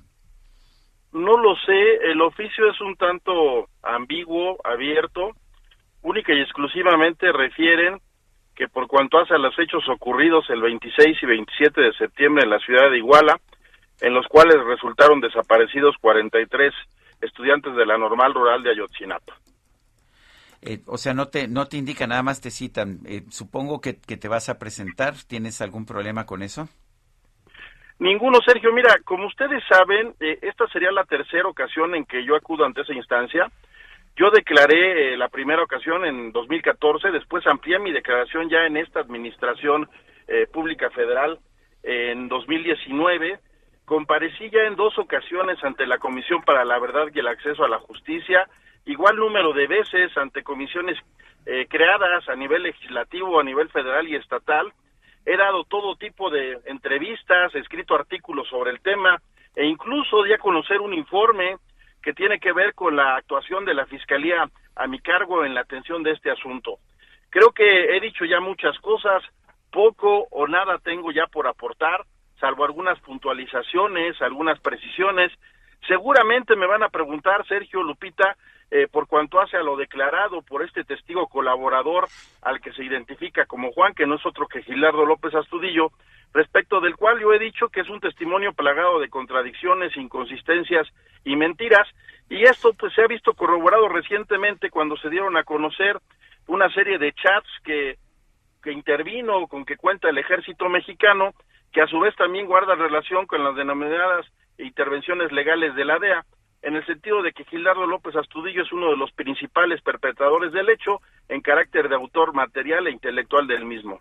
Sí, a pesar de que ellos lo tenían como un testigo protegido, ¿no? Tú has mencionado en diferentes ocasiones que este sujeto, pues, es uno de los principales, como lo acabas de mencionar, perpetradores. Eh, Iñaki, ¿tienes algún tipo de preocupación ante este nuevo llamado? No, yo replicaría lo que ha dicho una y otra vez el presidente de la República, el licenciado Andrés Manuel López Obrador, quien nada debe, nada teme. En ese sentido, yo les reitero, por enésima ocasión, que mi proceder, mi actuación en la atención de este asunto siempre fue apegado a derecho, al igual que el de mis más cercanos colaboradores. Si existe algún grado de involucramiento por parte de un servidor público de la Fiscalía, bueno, pues que se investigue. Creo que son responsabilidades a título personalísimo y no institucional. Eh, lo que hemos visto, Iñaki, sin embargo, es que el enfoque de la investigación ha pasado de perseguir a quienes perpetraron el crimen a perseguir a quienes lo investigaron. ¿No te preocupa eso? Tampoco, Sergio, porque sabemos que a la fecha existen distintos documentos que dan cuenta de todas aquellas irregularidades que enturbiaron la investigación. Me refiero al informe del grupo de expertos de la Comisión Interamericana, a la recomendación de la CNDH, independientemente de que esta ha sido cuestionada, yo soy de los que creen que es el documento más amplio y certero, puntual que existe sobre el tema, y a un informe de la Oficina del Alto Comisionado de Naciones Unidas, en el cual se señala, entre otras cosas, que lo concerniente a los abusos de autoridad, a las detenciones ilegales y a los actos de tortura comenzó en el momento mismo en que dejó de intervenir la Fiscalía de Guerrero en la atención del asunto. Muy bien, Iñaki Blanco, ex fiscal de Guerrero, muchas gracias por platicar con nosotros. Muy buenos días. Gracias a ustedes, que tengan un excelente día. Un abrazo para ambos. Gracias, igualmente. Bueno, pues vamos a ver eh, qué información le están requiriendo al exfiscal allá en Guerrero. A mí lo que me preocupa, y lo digo abiertamente, es este, este cambio en la investigación. Ya no se preocupan de los criminales que cometieron el crimen, no se preocupan de quienes lo investigaron. Son las 8 con 48 minutos. Vamos con Antonio Bautista, coeditor de la sección Estados del Heraldo de México. Antonio, ¿qué nos tienes? Adelante. Sergio Lupita, buenos días. Bueno, la inseguridad y la violencia son temas inevitables en este momento cuando se contabilizan en la recta final del año 21.495 homicidios dolosos en el país, de acuerdo con cifras oficiales, y 68% de ellos se han cometido con arma de fuego. Además, se acumulan 450 mil robos, 69 mil fraudes y más de 6 mil extorsiones. Esto hasta septiembre de este año. De acuerdo con el INEGI, 8 de cada 10 personas se sienten inseguras en la entidad en la que viven y la seguridad aumenta mientras más pequeño es el núcleo social en el que se encuentran la casa, la colonia, el municipio y el Estado. La inseguridad tiene un costo para la sociedad que no solo implica la cifra de fallecimientos, sino los gastos cometidos, eh, los gastos pues económicos que eh, eh, representa para las personas. El año pasado, que fue el año del confinamiento, eh, por la pandemia, la violencia y la inseguridad alcanzaron los 277 mil millones de pesos para los habitantes de México. Del total, 63% de este monto se concentró en las pérdidas económicas y en los gastos que se hacen después de ser víctima de algún delito. El resto del monto considera los desembolsos que se destinan en las medidas de seguridad. En promedio, durante los últimos tres años, este gasto pues, se ha mantenido alrededor de los 2.500 pesos por hogar en el país. El Estado de México y la Ciudad de México se ubican como las entidades con los mayores costos por inseguridad, con 44.500 millones y 33.500 millones de pesos respectivamente. También son las entidades con un alto porcentaje de sensación de inseguridad entre sus habitantes, con 91 y 85% respectivamente. Nayarit y Colima son los estados que menos costo por la inseguridad registraron el año pasado, pero mantiene una alta sensación de inseguridad entre la población, con 52% para los nayaritas y 72% para los colimenses. El costo promedio nacional por delito es de siete mil 155 pesos. La entidad en la que se reportó en 2020 el costo más alto por delito, por arriba de los 20 mil pesos, fue Michoacán. El robo total de vehículo es el más costoso para las víctimas, que fue por arriba de 30 mil pesos. Cada día en promedio eh, se roban en el país 442 unidades. El Estado de México, Jalisco y Baja California son las entidades que concentran el robo de vehículos en lo que va de este sexenio. El fraude cuesta casi 9 mil pesos a la víctima y la extorsión salió por arriba de 7 mil 300 pesos. El fraude se consolidó el año pasado como el delito que concentró la mayor parte de los costos y la extorsión también tuvo un aumento, pues pasó del 4% en 2017 a 14% en 2020. El gasto promedio por daños a la salud derivado de delitos fue de 310 pesos y pues aunque ha ido a la baja al compararlo con años anteriores, es un tema que preocupa si se toma en cuenta que en el país los costos del delito en el rubro de consecuencias para la salud de las víctimas pues ascendió a 6.500 millones de pesos. Este es el panorama del costo del delito, Sergio Lupita. Antonio Bautista, gracias. Muy buenos días. Bueno, eh, apenas me estoy dando, apenas me estoy dando cuenta, me dice Guadalupe Juárez que ya, ya se sabía hace un par de días, pero quiero pues lamentar aquí la muerte de don Clemente Serna Alvear, de 84 años, fundador del grupo Medcom. Él ah, pues fue uno de los empresarios de la radio más importantes de nuestro país. Él ah, fundó Grupo Monitor en los tiempos de, de, Gutiérrez Vivó, de José Gutiérrez Vivó, él era el dueño eh, de ese grupo, eh, fundó también el formato de Radio Red. Eh, yo quiero señalar que fue quizás uno de los de los personajes más importantes de la radio, de la radio informativa. Tenía pues unas cuantas estaciones, no muchas, pero sí tenía Radio Red e hizo una verdadera revolución en la radio Monitor, informativa. ¿no? Y el formato de Radio Red, qué bárbaro. Así es. Eh, Clemente Serna Alvear nació el 29 de diciembre de 1936 en Monterrey, Nuevo León. Formó parte del Consejo de Administración de Grupo Sanborns. Fue vicepresidente de la Coparmex y de la Confederación de Cámaras Industriales, así como presidente de la Universidad Iberoamericana. Y tenemos más información, nos vamos hasta el aeropuerto. Gerardo Galicia, ¿qué sucede esta mañana? Cuéntanos.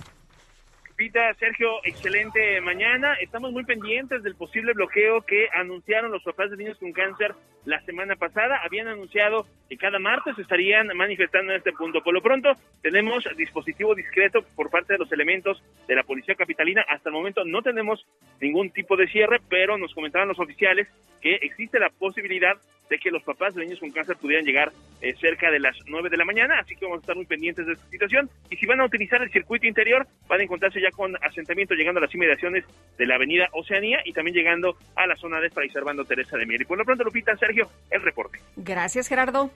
Hasta luego. Y vamos ahora con Israel Lorenzana. Adelante, Israel, ¿qué nos tienes? Gracias, Sergio. Pues ahora estamos ubicados aquí en la zona del circuito interior, a la altura de Marina Nacional. Hemos encontrado carga vehicular para nuestros amigos que vienen procedentes de la zona de la raza, asentamientos en carriles centrales. Hay que recomendarles el eje 3 norte, esto con dirección hacia la zona de Mariano Escobedo se presenta como una buena alternativa. El sentido opuesto a través del circuito interior sin ningún problema para nuestros amigos que van procedentes de Avenida Revolución y con dirección hacia la zona de la raza. Únicamente no hay que exceder los límites de velocidad. La información que les tengo. Muy bien, Israel, muchas gracias. Hasta luego. Hasta luego, muy buenos días. Oye, yo les recomiendo esta mañana eh, el alajero de Marta Naya en el periódico El Heraldo. Muevan al pueblo. Empieza así esta columna. La orden es tajante. Muevan al pueblo. Es lo que ha exigido el presidente a los suyos, partido, gabinete, gobernadores, alcaldes, simpatizantes, para enfrentar la segunda parte de su mandato y las próximas batallas por librar. Bueno, y en otros temas, el País Vasco se convierte en la primera región española en volver a las restricciones por el COVID-19. La consejera de salud del gobierno vasco, Gotzone Sagardui, anunció una serie de medidas para contener la expansión del COVID-19 en la región. Esta cuarta ola de COVID está afectando ya cada vez más a toda Europa. Son las 8.54. Regresamos en un momento más.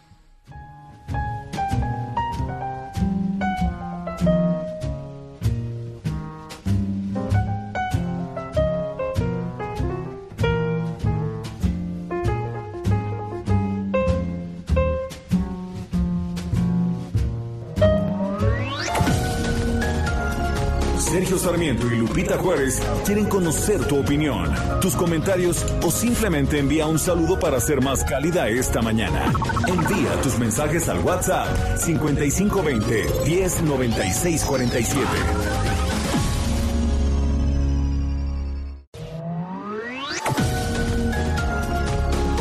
Continuamos con Sergio Sarmiento y Lupita Juárez por El Heraldo Radio.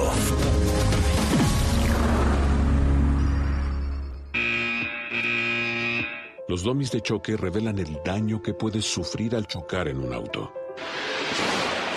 Reciben impacto tras impacto para evaluar qué autos nos protegen mejor. Solo los domis resisten choques. Tu familia no. ¿Sabías que en México se vendieron más de un millón y medio de autos de baja seguridad entre 2015 y 2020? Con autos más seguros y mejor información para los consumidores, se evitarían más de 5.000 muertes cada año. Exijamos autos más seguros para México. Infórmate en www.quetanseguroestuauto.org. The weather outside is frightful, but the fire is so delightful. And since we've no place to go, let it snow, let it snow, let it snow. It doesn't show signs of stopping, and I brought some corn for popping. The lights are turned way down low. Let it snow, let it snow, let it snow. Bueno, pues estamos en noviembre, pero ya se empieza Oye, a apenas sentir estamos el a ánimo, 16. el ánimo navideño. Bueno, la verdad es que tiene un disco de canciones navideñas Diana Kroll que a mí me parece extraordinario. Por lo pronto, pues ah, incluye esta canción Let It Snow, que es ah, de 1945. La letra la escribió Sammy Kahn y la música Jules Stein. Y en la voz, en la voz de Diana Kroll se oye extraordinaria. Let It Snow, deja que nieve. Me sorprende que te guste esta. Este, mm, Señor, tienes razón. señor Grinch. Tienes toda la razón. La verdad es que la canción sí me gusta, pero este, La Navidad no tanto. bueno, podemos escuchar música navideña sin necesidad de. Hay, hay música navideña que es muy empalagosa, pero ¿qué tal esta versión en jazz? Escucha. Me gusta, me gusta. Bueno, y la trompeta. que se oye sensacional. Vamos a, a continuar, Sergio, con la información. Amigos, está con nosotros aquí en la cabina. Le damos la bienvenida a Antonio Arranz, CEO de DHL Express México. Y ahorita, Toño, que eh, Sergio hablaba del ánimo navideño, te quisiera preguntar cómo ven ustedes el panorama en DHL y cómo les ha ido hasta el momento, cómo les ha ido en estos últimos eh, tiempos donde pues mucha gente ha estado haciendo cosas extraordinarias por el tema de la pandemia, ¿no? Es una economía muy curiosa. Algunos, algunos, algunos sectores muy afectados, muy dañados por la, la pandemia, Y- pero tengo y otros entendido muy otros beneficiados. Muy bien. ¿Cómo les ha ido a ¿Cómo ustedes? Buenos días a todos días. los uh, radioescuchas. Bueno, la, como bien dijeron, la, la pandemia ha llevado a, a sectores súper ganadores. El e-commerce a nivel mundial es una locura. Eh, niveles que nosotros pensábamos que iban a llegar en el 2025, llegaron en el 2020, 2021. Eh, ya se estabilizó un poco en, en el mundo del e-commerce, mucho también porque falta producto, no hay producto que vender en, ahorita en línea. Si tú entras a una página, normalmente ves las mismas cosas que veías hace tres, seis meses. Hay un problema de desabasto enorme en el mundo. Y eso también hace que para DHL el- la logística el- nos permita crecer enormemente en el mundo porque movemos contenedores, aviones y hacemos la, el supply chain, ¿no? la cadena de suministro. Y eso nos ha permitido crecer eh, a niveles récord. Pero claramente vemos que, que el mundo está moviéndose en diferentes ritmos. ¿no? O sea, vemos países que lo que les falta es demanda, ahorita platicábamos que Estados Unidos lo que necesita es producto, cuando otros países lo que necesitan es producir, eh, faltan piezas, entonces hay un claramente desequilibrio que, que está haciendo que, que vayamos a diferentes ritmos en el mundo, pero a DHL eso pues le ayuda muchísimo y nos ha ido muy muy bien. Eh, ¿Qué es lo que está pasando? Porque también eh, eh, hemos visto restricciones o problemas en el comercio, hemos visto que no hay choferes en el Reino Unido, tampoco aquí en México, eh, que, que es más difícil y más costoso mover, ah, por ejemplo, barcos y trenes. ¿Cuál es, ¿Cuál es el nicho competitivo que tienen ustedes aquí? Un, un tema que también le está pasando al mundo y que eh, México está empezando a tener, y creo que le diste el, un punto delicado, es la, la fuerza laboral. La fuerza laboral en la parte de logística está faltando gente, está faltando choferes. Eh, por ejemplo, las grandes de e-commerce de Estados Unidos están contratando 100 mil personas para la temporalidad, otras 300 mil personas. Y eso lo que ocasiona es que hay un- una guerra de, de- empleo, en el cual el- la inflación está haciendo también que las, los precios empiecen a subirse en los salarios y entonces empieza a faltar gente. Entonces, aunque tú quieras distribuir, hay veces que no tienes choferes, no tienes eh, gente que haga, gente en, en la, en la bodega.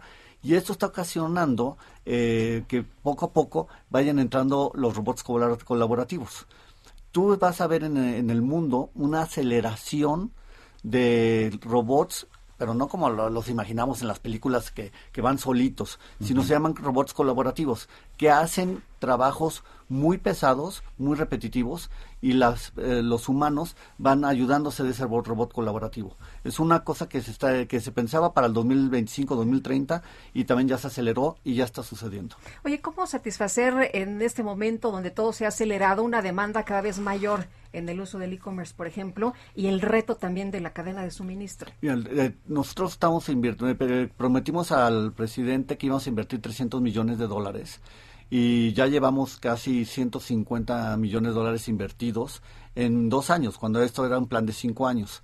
Lo que vamos a seguir es invirtiendo aceleradamente. Eh, por ejemplo, el, este año, eh, al- con, la, con la colaboración del Grupo Andrade, compramos 56 millones de euros de vehículos una Mm. cosa, un tamaño de compra brutal que lo que nos permite es eh, acelerar la, pues tener la capacidad para entregar. Entonces lo que el, el riesgo que ahorita tenemos es si podemos crear la capacidad al, al ritmo que se necesita. Entonces estamos creando capacidad, capacidad, y tú lo puedes ver en todos los eh, competidores, estamos creando capacidad, porque va más rápido el crecimiento del e-commerce de lo que nosotros estamos pudiendo crear capacidad.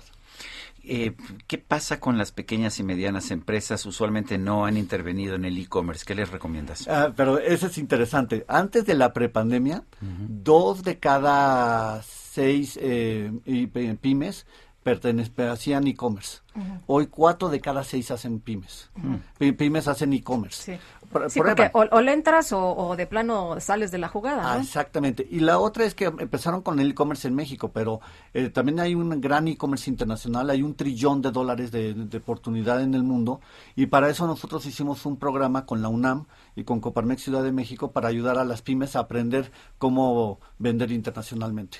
O sea, ¿cómo, hago? ¿Cómo le aprendo? ¿Cómo le entro a ese programa? la UNAM te le, es Coparmex Ciudad de México, le pones pymes Coparmex Ciudad de México, Copa de Pymes DHL, y ahí te, te sponsoreamos para que entres al programa de la UNAM. Pues interesante. Antonio, muchas gracias por estar con nosotros aquí esta mañana. Gracias por la invitación. Buenos días. Antonio Arranz, CEO, director general de DHL Express México. Son las nueve de la mañana con ocho minutos.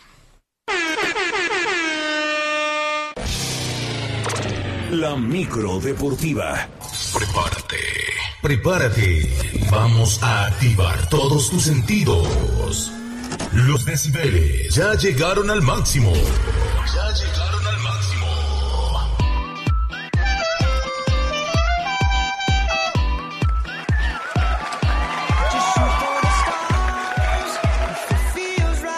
Hombre, barriéndose aquí safe and home Julio Romero, ¿cómo estás? Muy buenos días.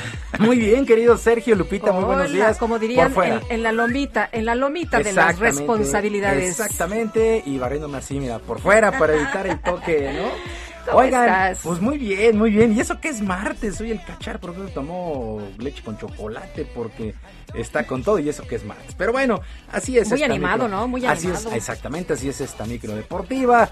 Ya lo hemos dicho, plurimusical. Bueno, en la continuación de las eliminatorias alrededor del mundo, las eliminatorias del fútbol en Europa, Italia empató sin goles con Irlanda del Norte.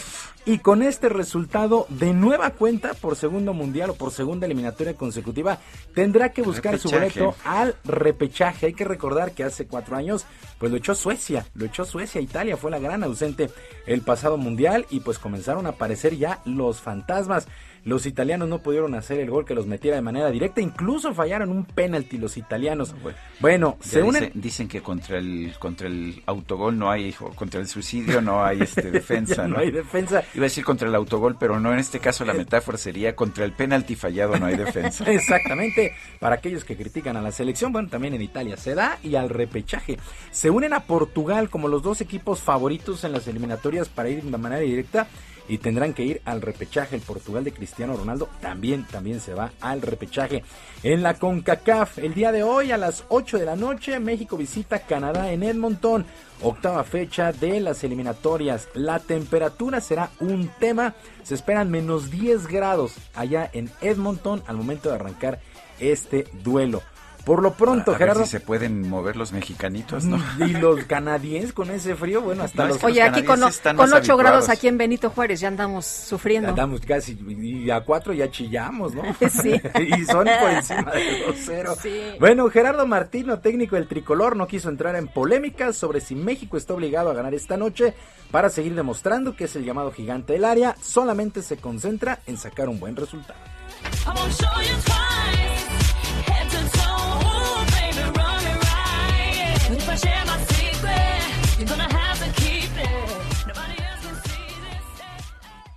No sé si es una pregunta que yo esté capacitado para contestar porque desconozco cuáles son los, este, los parámetros para establecer este, esto que vos me preguntás. No, no, no, no sé cuáles son los parámetros. Como no conozco los parámetros, tampoco lo puedo, lo puedo afirmar. De todas maneras, no me parece que sea algo trascendental. Acá lo trascendental es poder jugar bien y ganar los partidos. Eso es fundamental. Lo otro es totalmente secundario.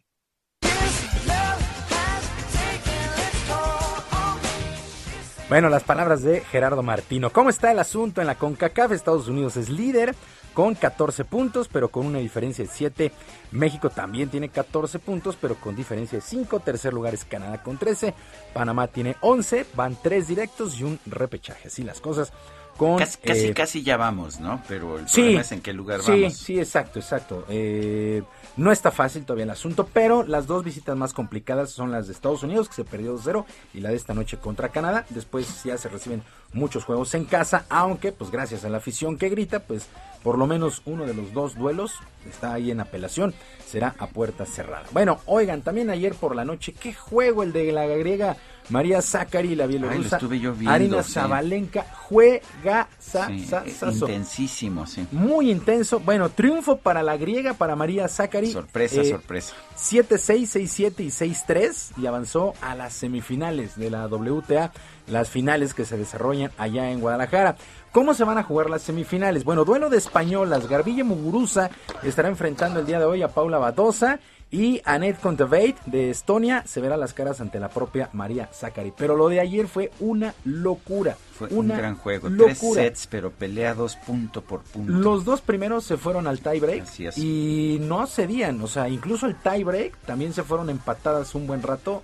Fue un juegazo el de ayer por la noche ante la locura de los Para quien decía, bueno, pero ¿a quién le interesa la WTA? Bueno, No, son las es- finales de son- la no, WTA. es- qué juegos, qué juegos. Bueno, también Zabalenka la segundo del mundo. Y... la número dos, sí, la uno, Ashley Barkley, que no, no vino, la australiana, eh, pero pues quedó ella como la número uno en este torneo y fue un juegazo, en verdad, la verdad es que estuvo bien espectacular. Bueno, también cerró la semana 10 en la NFL y con otra sorpresa. Los 49 de San Francisco vencieron 31 a 10 a los Carneros. Ayer, ayer me decían que no que era un clásico, pero que pues que no había mucha que no que no había que no había competitividad en el juego. Y ganó San Francisco esta, este fin de Fue semana de sorpresa. sorpresas. Miami, Washington, el empate Pittsburgh con Detroit, este, el día de ayer los 49. Sí, fue una semana 10 de muchas, de muchas sorpresas. Jimmy Garoppolo, 182 yardas, muy discreto, pero dos pases de anotación suficientes para darle el triunfo a los 49 de Lo que vi San varias Francisco. intercepciones, ¿no? De, de San Francisco contra Sí. Los Ángeles Rams. Matthew Stafford sufrió dos intercepciones, sí, y lanzó 243 yardas y un solo pase a, a las diagonales, este Matthew Stafford, pero sí se vio muy superior San Francisco, que además estaban ahí en su estadio. Bueno, también arrancó la convención 59 del Consejo Mundial de Boxeo aquí en la Ciudad de México. El primer día de actividades contó con la presencia de figuras como Julio César Chávez, Roberto Manos de Piedra Durán, Floyd Mayweather, entre muchísimos otros. En este primer día la figura fue el entrenador de Saúl El Canelo Álvarez, Eddie Reynoso, que recibió el cinturón verde de campeón del mundo y fue elegido como el manager del año. Escuchamos a Eddie Reynoso.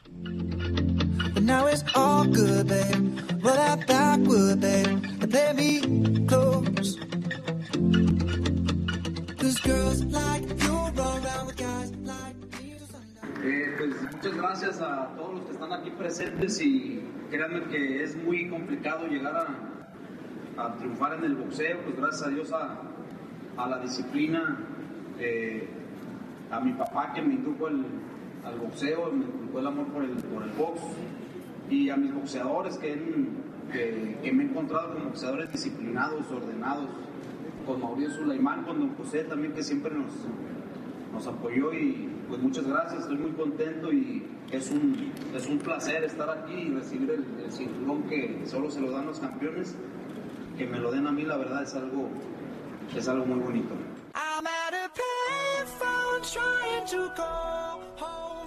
Pues felicidades a Eddie Reynoso y pues mucha suerte para esta convención del Consejo Mundial de Boxeo que después de dos años se hace de manera presencial. Oye, y esta nota que me compartes, Lupita, está bien bonita, bien bonita, que sale hoy en el Heraldo Impreso. La corredora estadounidense Julia Hawkins rompió el récord de velocidad de los 100 metros planos. Ajá. Un minuto, dos segundos y 95 centésimas. ¿Un minuto? Sí. Pero, Pero este, ahí te va. Esto en la categoría de mayores de 105 años. Es sin miedo al éxito, papi. Efectivamente. Bueno, yo debo reconocer que no sé si pueda hacer los 100 metros en menos de un minuto. ¿eh? Bueno, pues un minuto, dos segundos, 95 centésimas. Julia Hawkins, 105 años. ¡Qué bárbara! Eh, pues, eh, pues récords por donde se le vea, ¿no? Por la edad, por la ¿no? velocidad y todo lo demás. Está bien bonita esta nota. Qué buena Importante el ánimo. Exactamente. Bueno, si llegamos al fin de esta micro deportiva, llega a la base. Y pues yo les deseo un extraordinario martes y nos escuchamos el día de mañana. Hasta mañana. Gracias.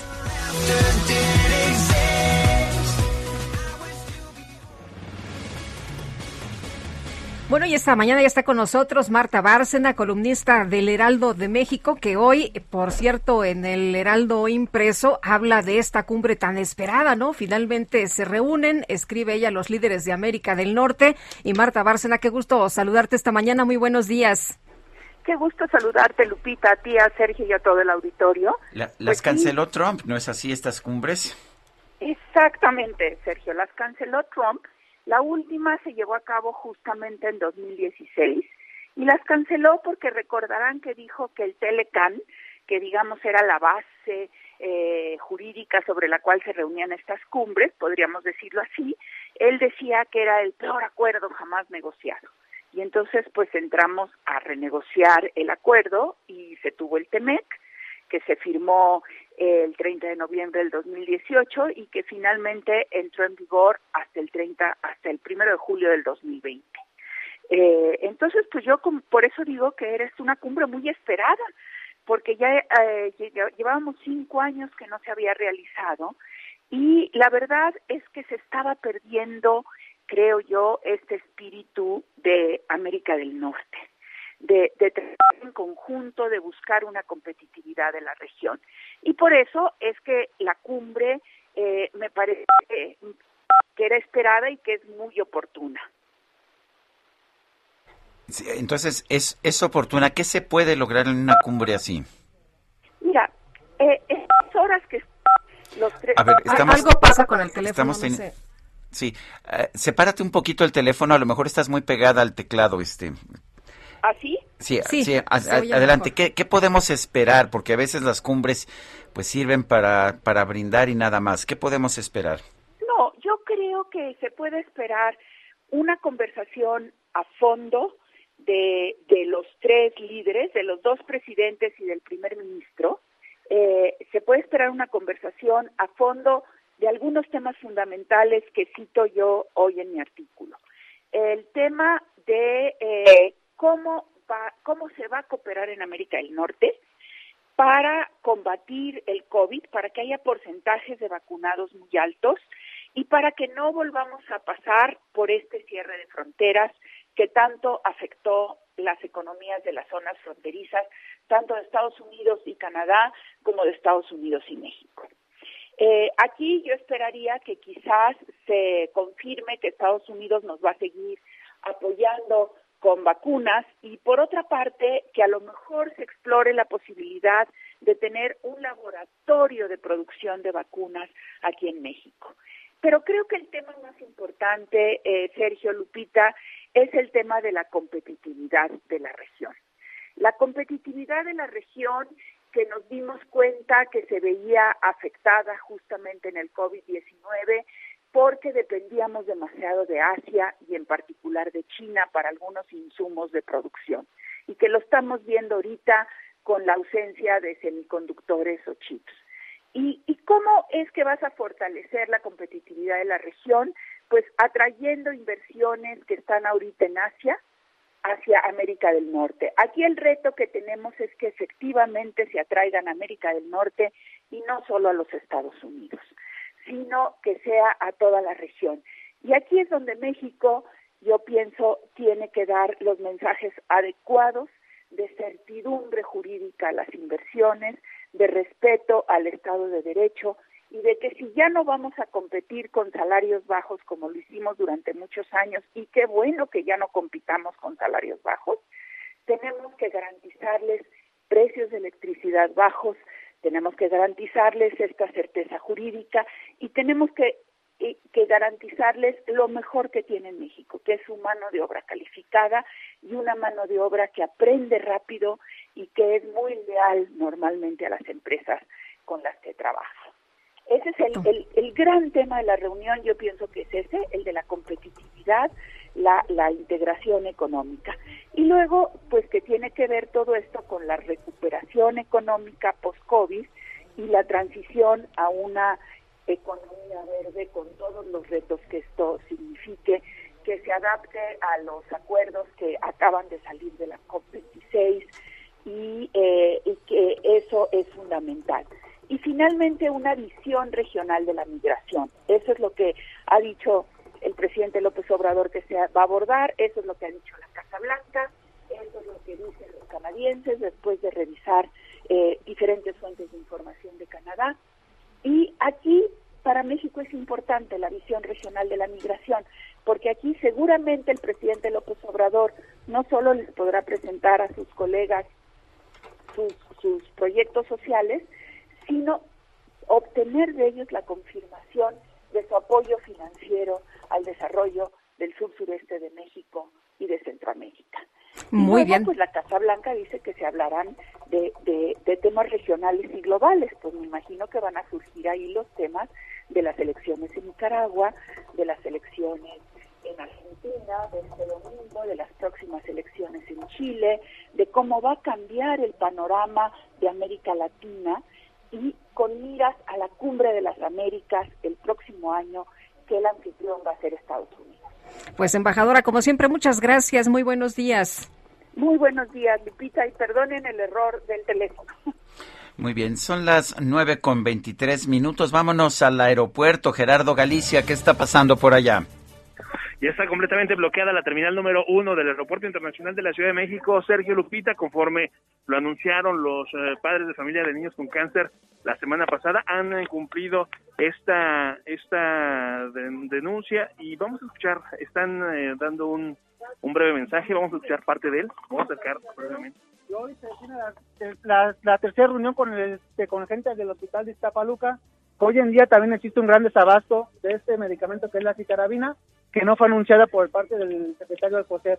Entonces, como lo hemos anun- anunciado, así sea solo un niño, vamos a estar alzando la voz, no importa, es una vida. Es parte de lo que ocurre en la terminal número uno del Aeropuerto Internacional de la Ciudad de México. Si tenían vuelo programado, hay que salir con varios minutos de anticipación. Ya tenemos cerrada la rampa que llega del circuito interior hasta la terminal número uno y en breve las patrullas estarán tratando de auxiliar a todos los usuarios del aeropuerto para que no pierdan sus vuelos. Por lo pronto, el reporte Sergio Lupita, seguimos muy, muy pendientes. Muy bien, gracias. eh, gracias a eh, Gerardo. Ga- Galicia. Y, bueno, no sé si Ya vamos a una tiempo. pausa y regresamos. No es el único bloqueo que se está llevando a cabo en la ciudad en estos momentos, pero regresamos en un momento más.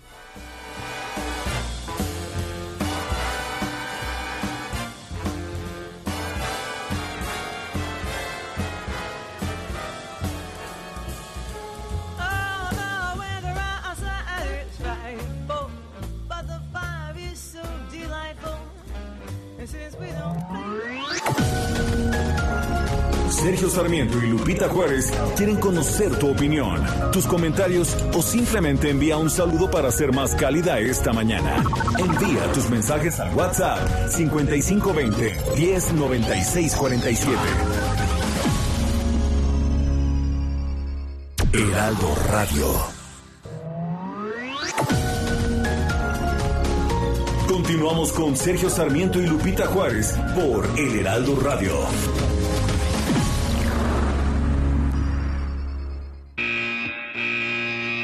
Los domis de choque revelan el daño que puedes sufrir al chocar en un auto. Reciben impacto tras impacto para evaluar qué autos nos protegen mejor. Solo los domis resisten choques. Tu familia no. ¿Sabías que en México se vendieron más de un millón y medio de autos de baja seguridad entre 2015 y 2020? Con autos más seguros y mejor información para los consumidores, se evitarían más de 5.000 muertes cada año. Exijamos autos más seguros para México. Infórmate en www.quetanseguroestuauto.org.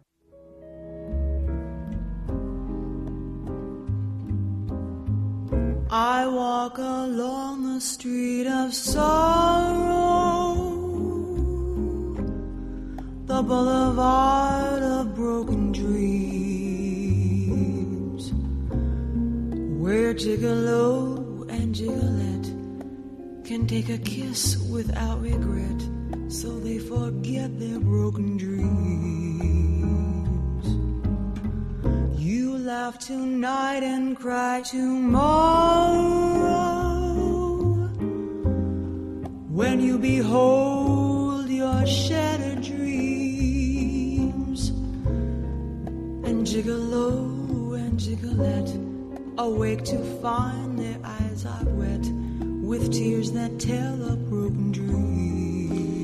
Boulevard of Broken Dreams, el Boulevard de los Sueños Rotos. La interpretación es de Diana Crow. Me dice Leticia Cosío de Viva Flamenco que hoy es Día Internacional del Flamenco. No sabía yo eso, Ah. pero felicidades a todos los entusiastas e intérpretes del flamenco. In an old cathedral town. Tenemos, tenemos mensajes de nuestro público. Nos dice una persona al auditorio que no veo su nombre. Buenos días, dúo. Con respecto a la vacunación de niños, pienso que se tienen que vacunar así como los jóvenes y adultos mayores. Los niños no están exentos del virus. Es como cualquier enfermedad que a todos les da. Es un reverendo, dice. em, imbécil el doctor muerte y lo que más molesta es que utilicen la pandemia para cuestiones políticas. Son unos cracks y los escucho diariamente. Hoy se publica en el periódico El Heraldo el cuestionario de Proust, el cuestionario que se le hizo originalmente a Marcel Proust, el escritor francés, y ahora se le aplica a mi compañera y queridísima amiga Guadalupe Juárez. Encuentro muchas cosas, eh, muchas cosas que me llaman la atención, aprendo mucho de ella. Eh, por ejemplo, encuentro que cuando se le pregunta que quién eh, que si no fuera ella, ¿quién le gustaría ser?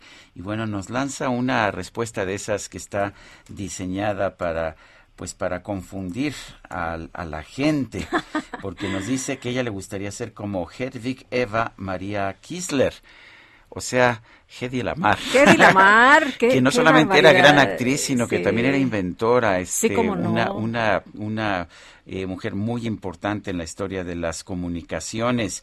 Dice que le gustaría Guadalupe Juárez vivir en un México más, más seguro.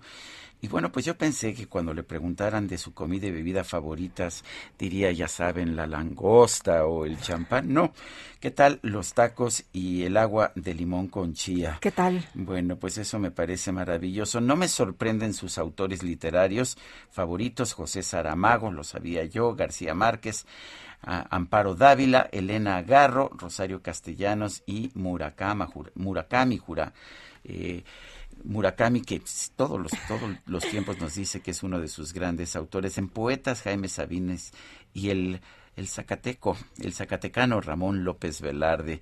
Bueno, pues mucho. eh, yo le recomiendo echarle un vistazo al Heraldo de México y leer cuáles son cuáles son la- las fobias y los gustos de Guadalupe Juárez. Vale la pena eh, cuando se le pregunta cuál es su repulsión de mascota. No, no dice que su compañero Sergio Sarmiento, eso es falso, es fake news.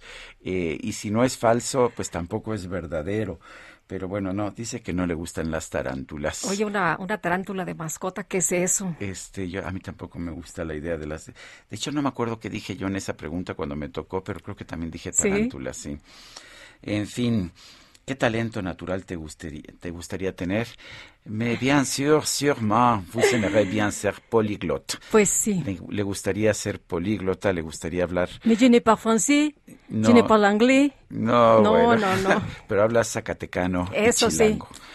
Bueno, pues vamos con más información. Sí les recomiendo el cuestionario de Proust en el Heraldo de México con las respuestas de la periodista Muchas Guadalupe gracias. Juárez. Gracias, Sergio. Oye, y bueno, vamos a, a más información esta mañana con eh, nuestro compañero Jorge Almaquio. Falleció otra persona de- después de la explosión ahí en la colonia Pensil, que se encontraba hospitalizada ahí en el Rubén Leñero. Ayer lo eh, daba a conocer la jefa de gobierno, Jorge, a través de su cuenta de Twitter. Pero cuéntanos, cuéntanos sobre este, pues, lamentable hecho. ¿Qué tal, Lupita, Sergio, amigos? Así es, lamentable la información que dieron a conocer ayer por la noche. Eh, murió el señor José Antonio Santos, de 82 años, víctima de la explosión del sábado pasado en la tercera cerrada del lago Amer, Colonia Pensil. Este es el segundo fallecimiento resultado de la explosión provocada por acumulación de gas. El día de los hechos perdió la vida en el lugar Marlene, una joven de 20 años de edad.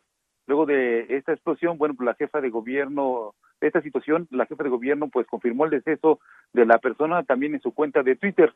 Lamento informar que falleció una de las personas que se encontraba hospitalizada en el Rubén Leñero por causa de la explosión en la colonia Pensil. nuestra solidaridad a la familia y estamos brindando el apoyo que necesitan a través de la CEAVI, la Comisión de Atención a Víctimas de la Ciudad de México, redactó la mandataria local. Y bueno, precisamente en la mañana la jefa de gobierno señaló que después de esta explosión, el gobierno capitalino reactivará el programa para renovar los tanques de gas licuado de petróleo. Claudia Sheinbaum explicó que para ello platicó este lunes con el titular de la Procuraduría Federal del Consumidor y también con la Coordinadora Nacional de Protección Civil, Laura Velázquez Alzoa. Escuchemos y aproveché el día de hoy que estuve en el gabinete presidencial para hablar con el director de Profeco y la coordinadora de Protección Civil a nivel nacional y nos vamos a poner en contacto también con la Secretaría de Energía para iniciar nuevamente la revisión de los tanques o de la distribución de tanques de gas y de pipas que se hizo durante una época, eh, se suspendió y ahora nuevamente lo vamos a rehabilitar para ver el estado de los tanques. Resaltó que con el ingreso de gas bienestar a las alcaldías de Iztapalapa y Azcapotzalco, pues se planteó la sustitución del 20% de los tanques, pero las autoridades de petróleos mexicanos han cambiado más del 50% debido al mal estado en que se encuentran estos tanques de gas. De esta manera, bueno, pues se va a, a reactivar este programa para eh, pues eh, quitar, renovar los tanques de gas LP y evitar más accidentes como el que lamentablemente pues se registró el sábado pasado en la alcaldía Miguel Hidalgo. Sergio Lupita, amigos, el reporte que les tengo. Gracias, Jorge. Buen día, hasta luego. Ayer eh, se, se, había convocado a una serie de protestas en las calles de La Habana y otras ciudades de Cuba para protestar contra el régimen. Sin embargo, desde temprano en la mañana empezamos a ver cómo se desplegaban estos comités de defensa de la revolución, también policías vestidos de civil, hubo bloqueos en el Internet de gente eh, que pudiera salir a protestar. Todo un operativo, de hecho, debo decir que muy bien hecho, pero pues eh, presuntamente violatorio de los derechos humanos. Vamos a conversar con José Miguel Vivanco, director para las Américas de Human Rights Watch. Eh, José Miguel Vivanco, gracias por tomar nuestra llamada. El, uh, el gobierno de Cuba dijo ayer, pues no hubo, no hubo protestas, no hubo manifestaciones. ¿Qué dirías tú? Bueno, lo que hubo, eh, Sergio, fue una masiva presencia policial en las calles.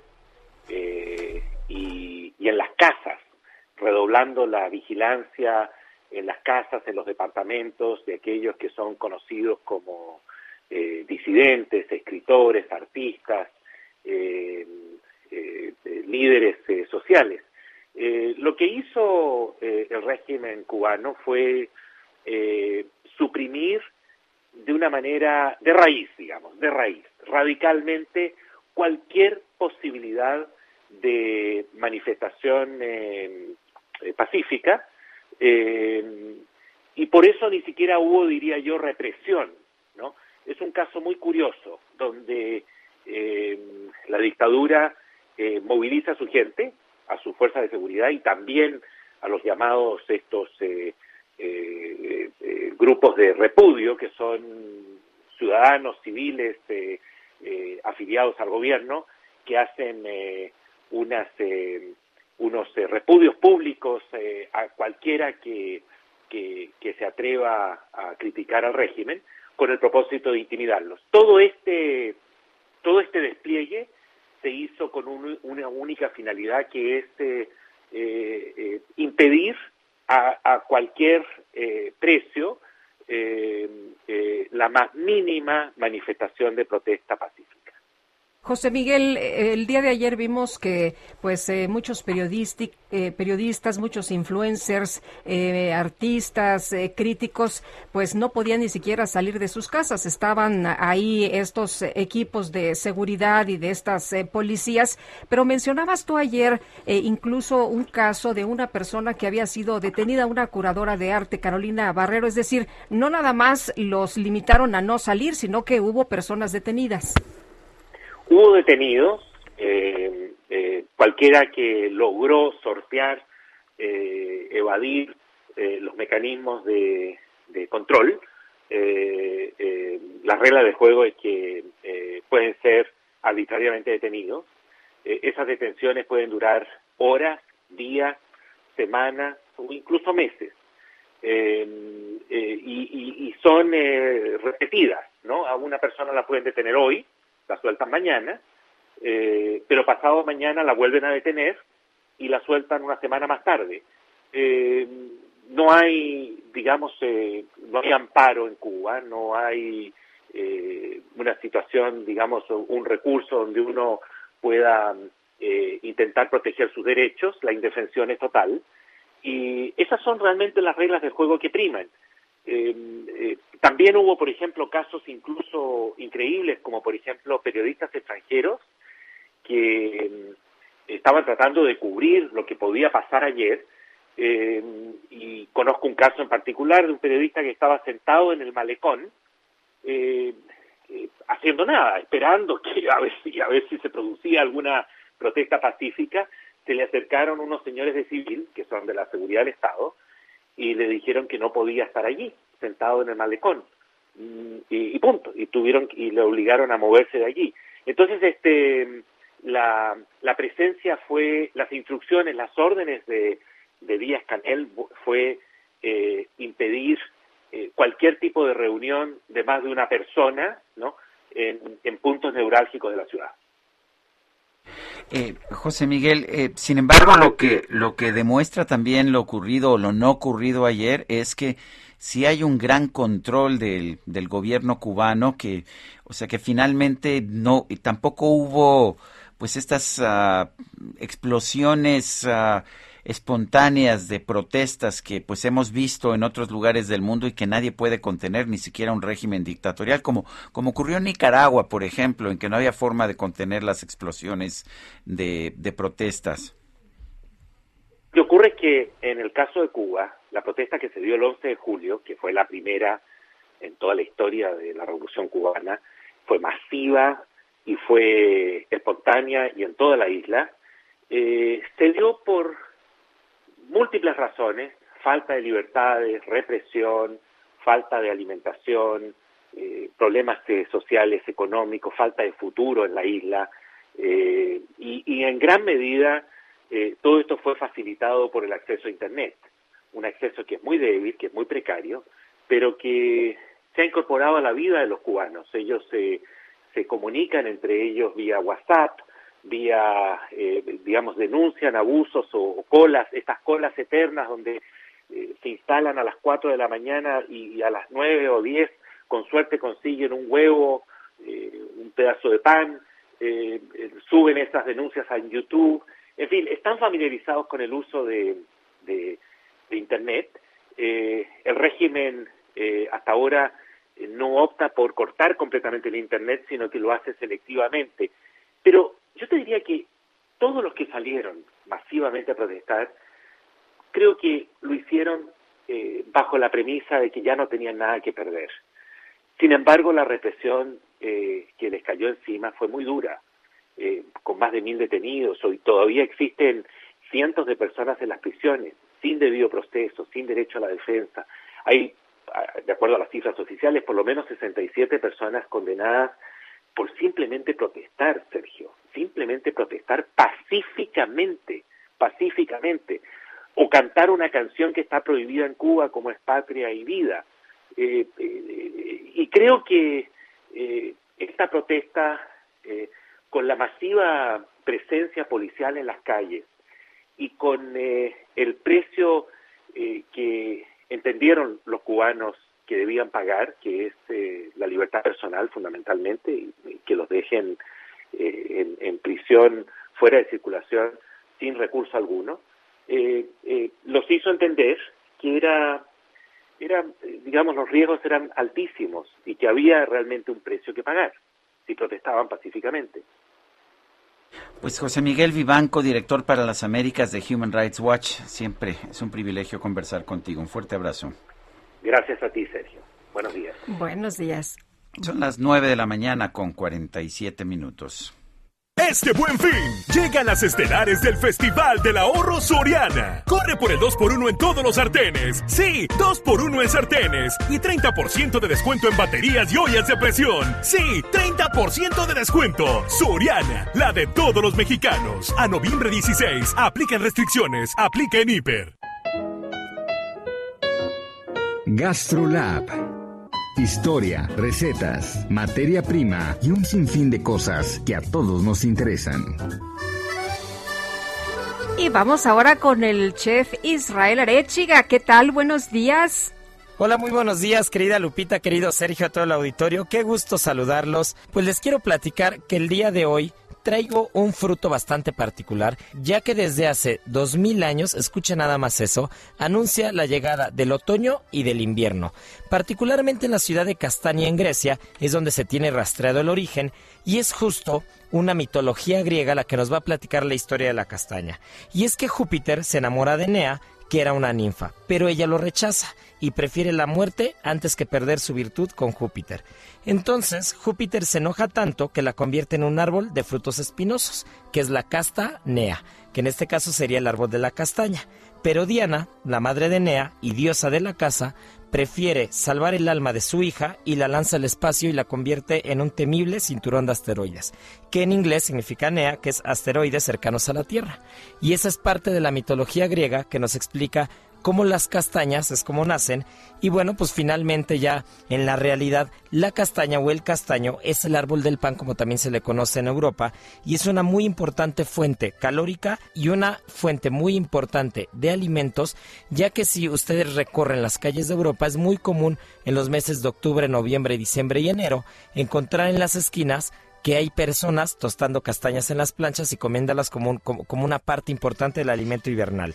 Por ejemplo, en España, Galicia es el líder productor y, en el, y a nivel mundial, China produce más de 800 mil toneladas de castañas al año. Imagínense nada más eso, seguida de Turquía y de Corea, aunque uno de los datos curiosos siendo de origen europeo, Japón es el principal consumidor de castaña. Así que bueno, en esta temporada un buen creme brûlée de castaña, una buena tarta de castaña, un pastelito de castañas, no le cae mal a nadie. Les mando un fuerte abrazo y nos escuchamos el día de mañana. Muchas gracias, chef. Muy buenos días. Nos convenciste, nos convenciste. Muy bien, con castañas, por supuesto. Son las nueve de la mañana con 49 minutos. Vamos a, a un resumen de la información más importante que hemos acumulado esta mañana. Desde Palacio Nacional, el canciller Marcelo Ebrard explicó que la cumbre de líderes de América del Norte se va a centrar en temas como la cooperación contra el COVID-19 y la seguridad. El día de hoy voy a recibir en la Cancillería a la ministra de Asuntos Exteriores de Canadá, que hizo el viaje para revisar la agenda conjunta. Vamos a tener reunión bilateral con el primer ministro Trudeau y también vamos a tratar de afinar nuestras posiciones respecto al COVID-19 y el futuro del que estoy hablando. Como recordaremos, con Estados Unidos hemos conseguido, tuvimos y estamos muy agradecidos por el respaldo para ventiladores y para vacunas. En un encuentro con diputados federales, el presidente López Obrador aseguró que el presupuesto de egresos de la Federación para 2022 fue aprobado sin la necesidad de entregar moches. Ustedes entienden de que hay una concepción general, nos dan su confianza y dicen, eh, apruebo, no le hace que no esté lo que yo quería en particular. No le hace, dicen, ¿no? Pero eso es muy importante, es un nivel de conciencia eh, elevado, superior. Pero antes era peor que eso, no lo olvidemos, porque el presupuesto se aprobaba con moches. En entrevista, María Marván del Instituto de Investigaciones Jurídicas de la UNAM denunció que Morena está recaudando firmas de apoyo para una supuesta consulta de ratificación de mandato del presidente López Obrador, pese a que esta figura no existe, es revocación de mandato. Me parece que hay un engaño y me parece que eh, la figura de ratificación no existe y no debería de permitirlo el INE o el tribunal que se junten firmas a, a partir de un engaño. También platicamos en estos micrófonos con el activista Irineo Mújica de la organización Pueblos Sin Fronteras. Rechazó las acusaciones del Instituto Nacional de Migración en su contra por presuntamente engañar a los integrantes de las caravanas migrantes. Son corruptos, son un, órgano, el órgano, órgano, más corrupto y seguramente, como les digo, o sea, su intención es seguir conteniendo la migración y no atender el problema. Si ellos atendieran el problema, esta gente no tendría que caminar. Este martes el Senado de Chile llevará a cabo la votación sobre el proceso de juicio político en contra del presidente Sebastián Piñera. por presuntas irregularidades en la venta de una empresa ligada a su familia. el portavoz del Ministerio de Exteriores de China, Xiao Lijian, calificó como sincero y productivo el encuentro virtual de este lunes entre el presidente chino Xi Jinping y su homólogo de los Estados Unidos, Joe Biden. Vuela, vuela.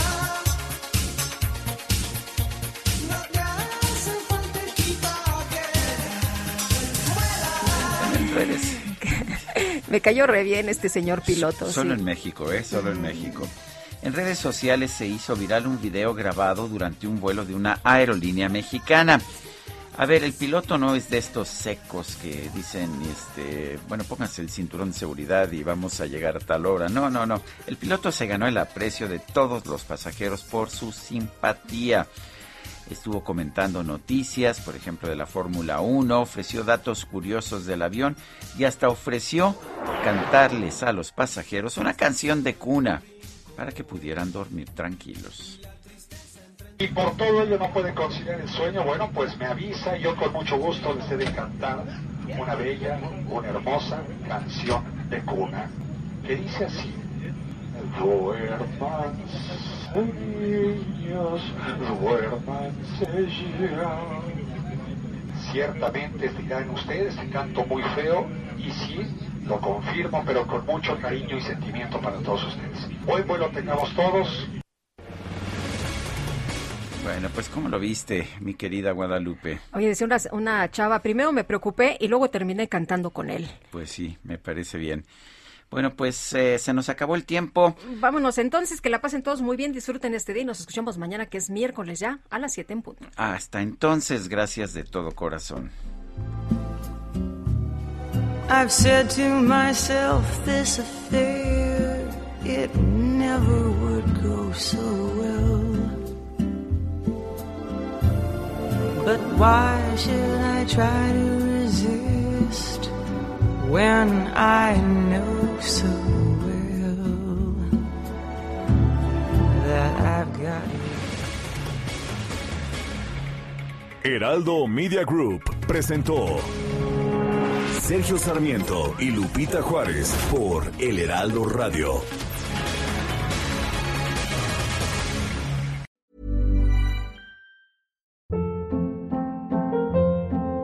Hold up. What was that? Boring. No flavor. That was as bad as those leftovers you ate all week. Kiki Palmer here, and it's time to say hello to something fresh and guilt-free. Hello Fresh. Jazz up dinner with pecan-crusted chicken or garlic butter shrimp scampi. Now that's music to my mouth. Hello Fresh. Let's get this dinner party started. Discover all the delicious possibilities at hellofresh.com.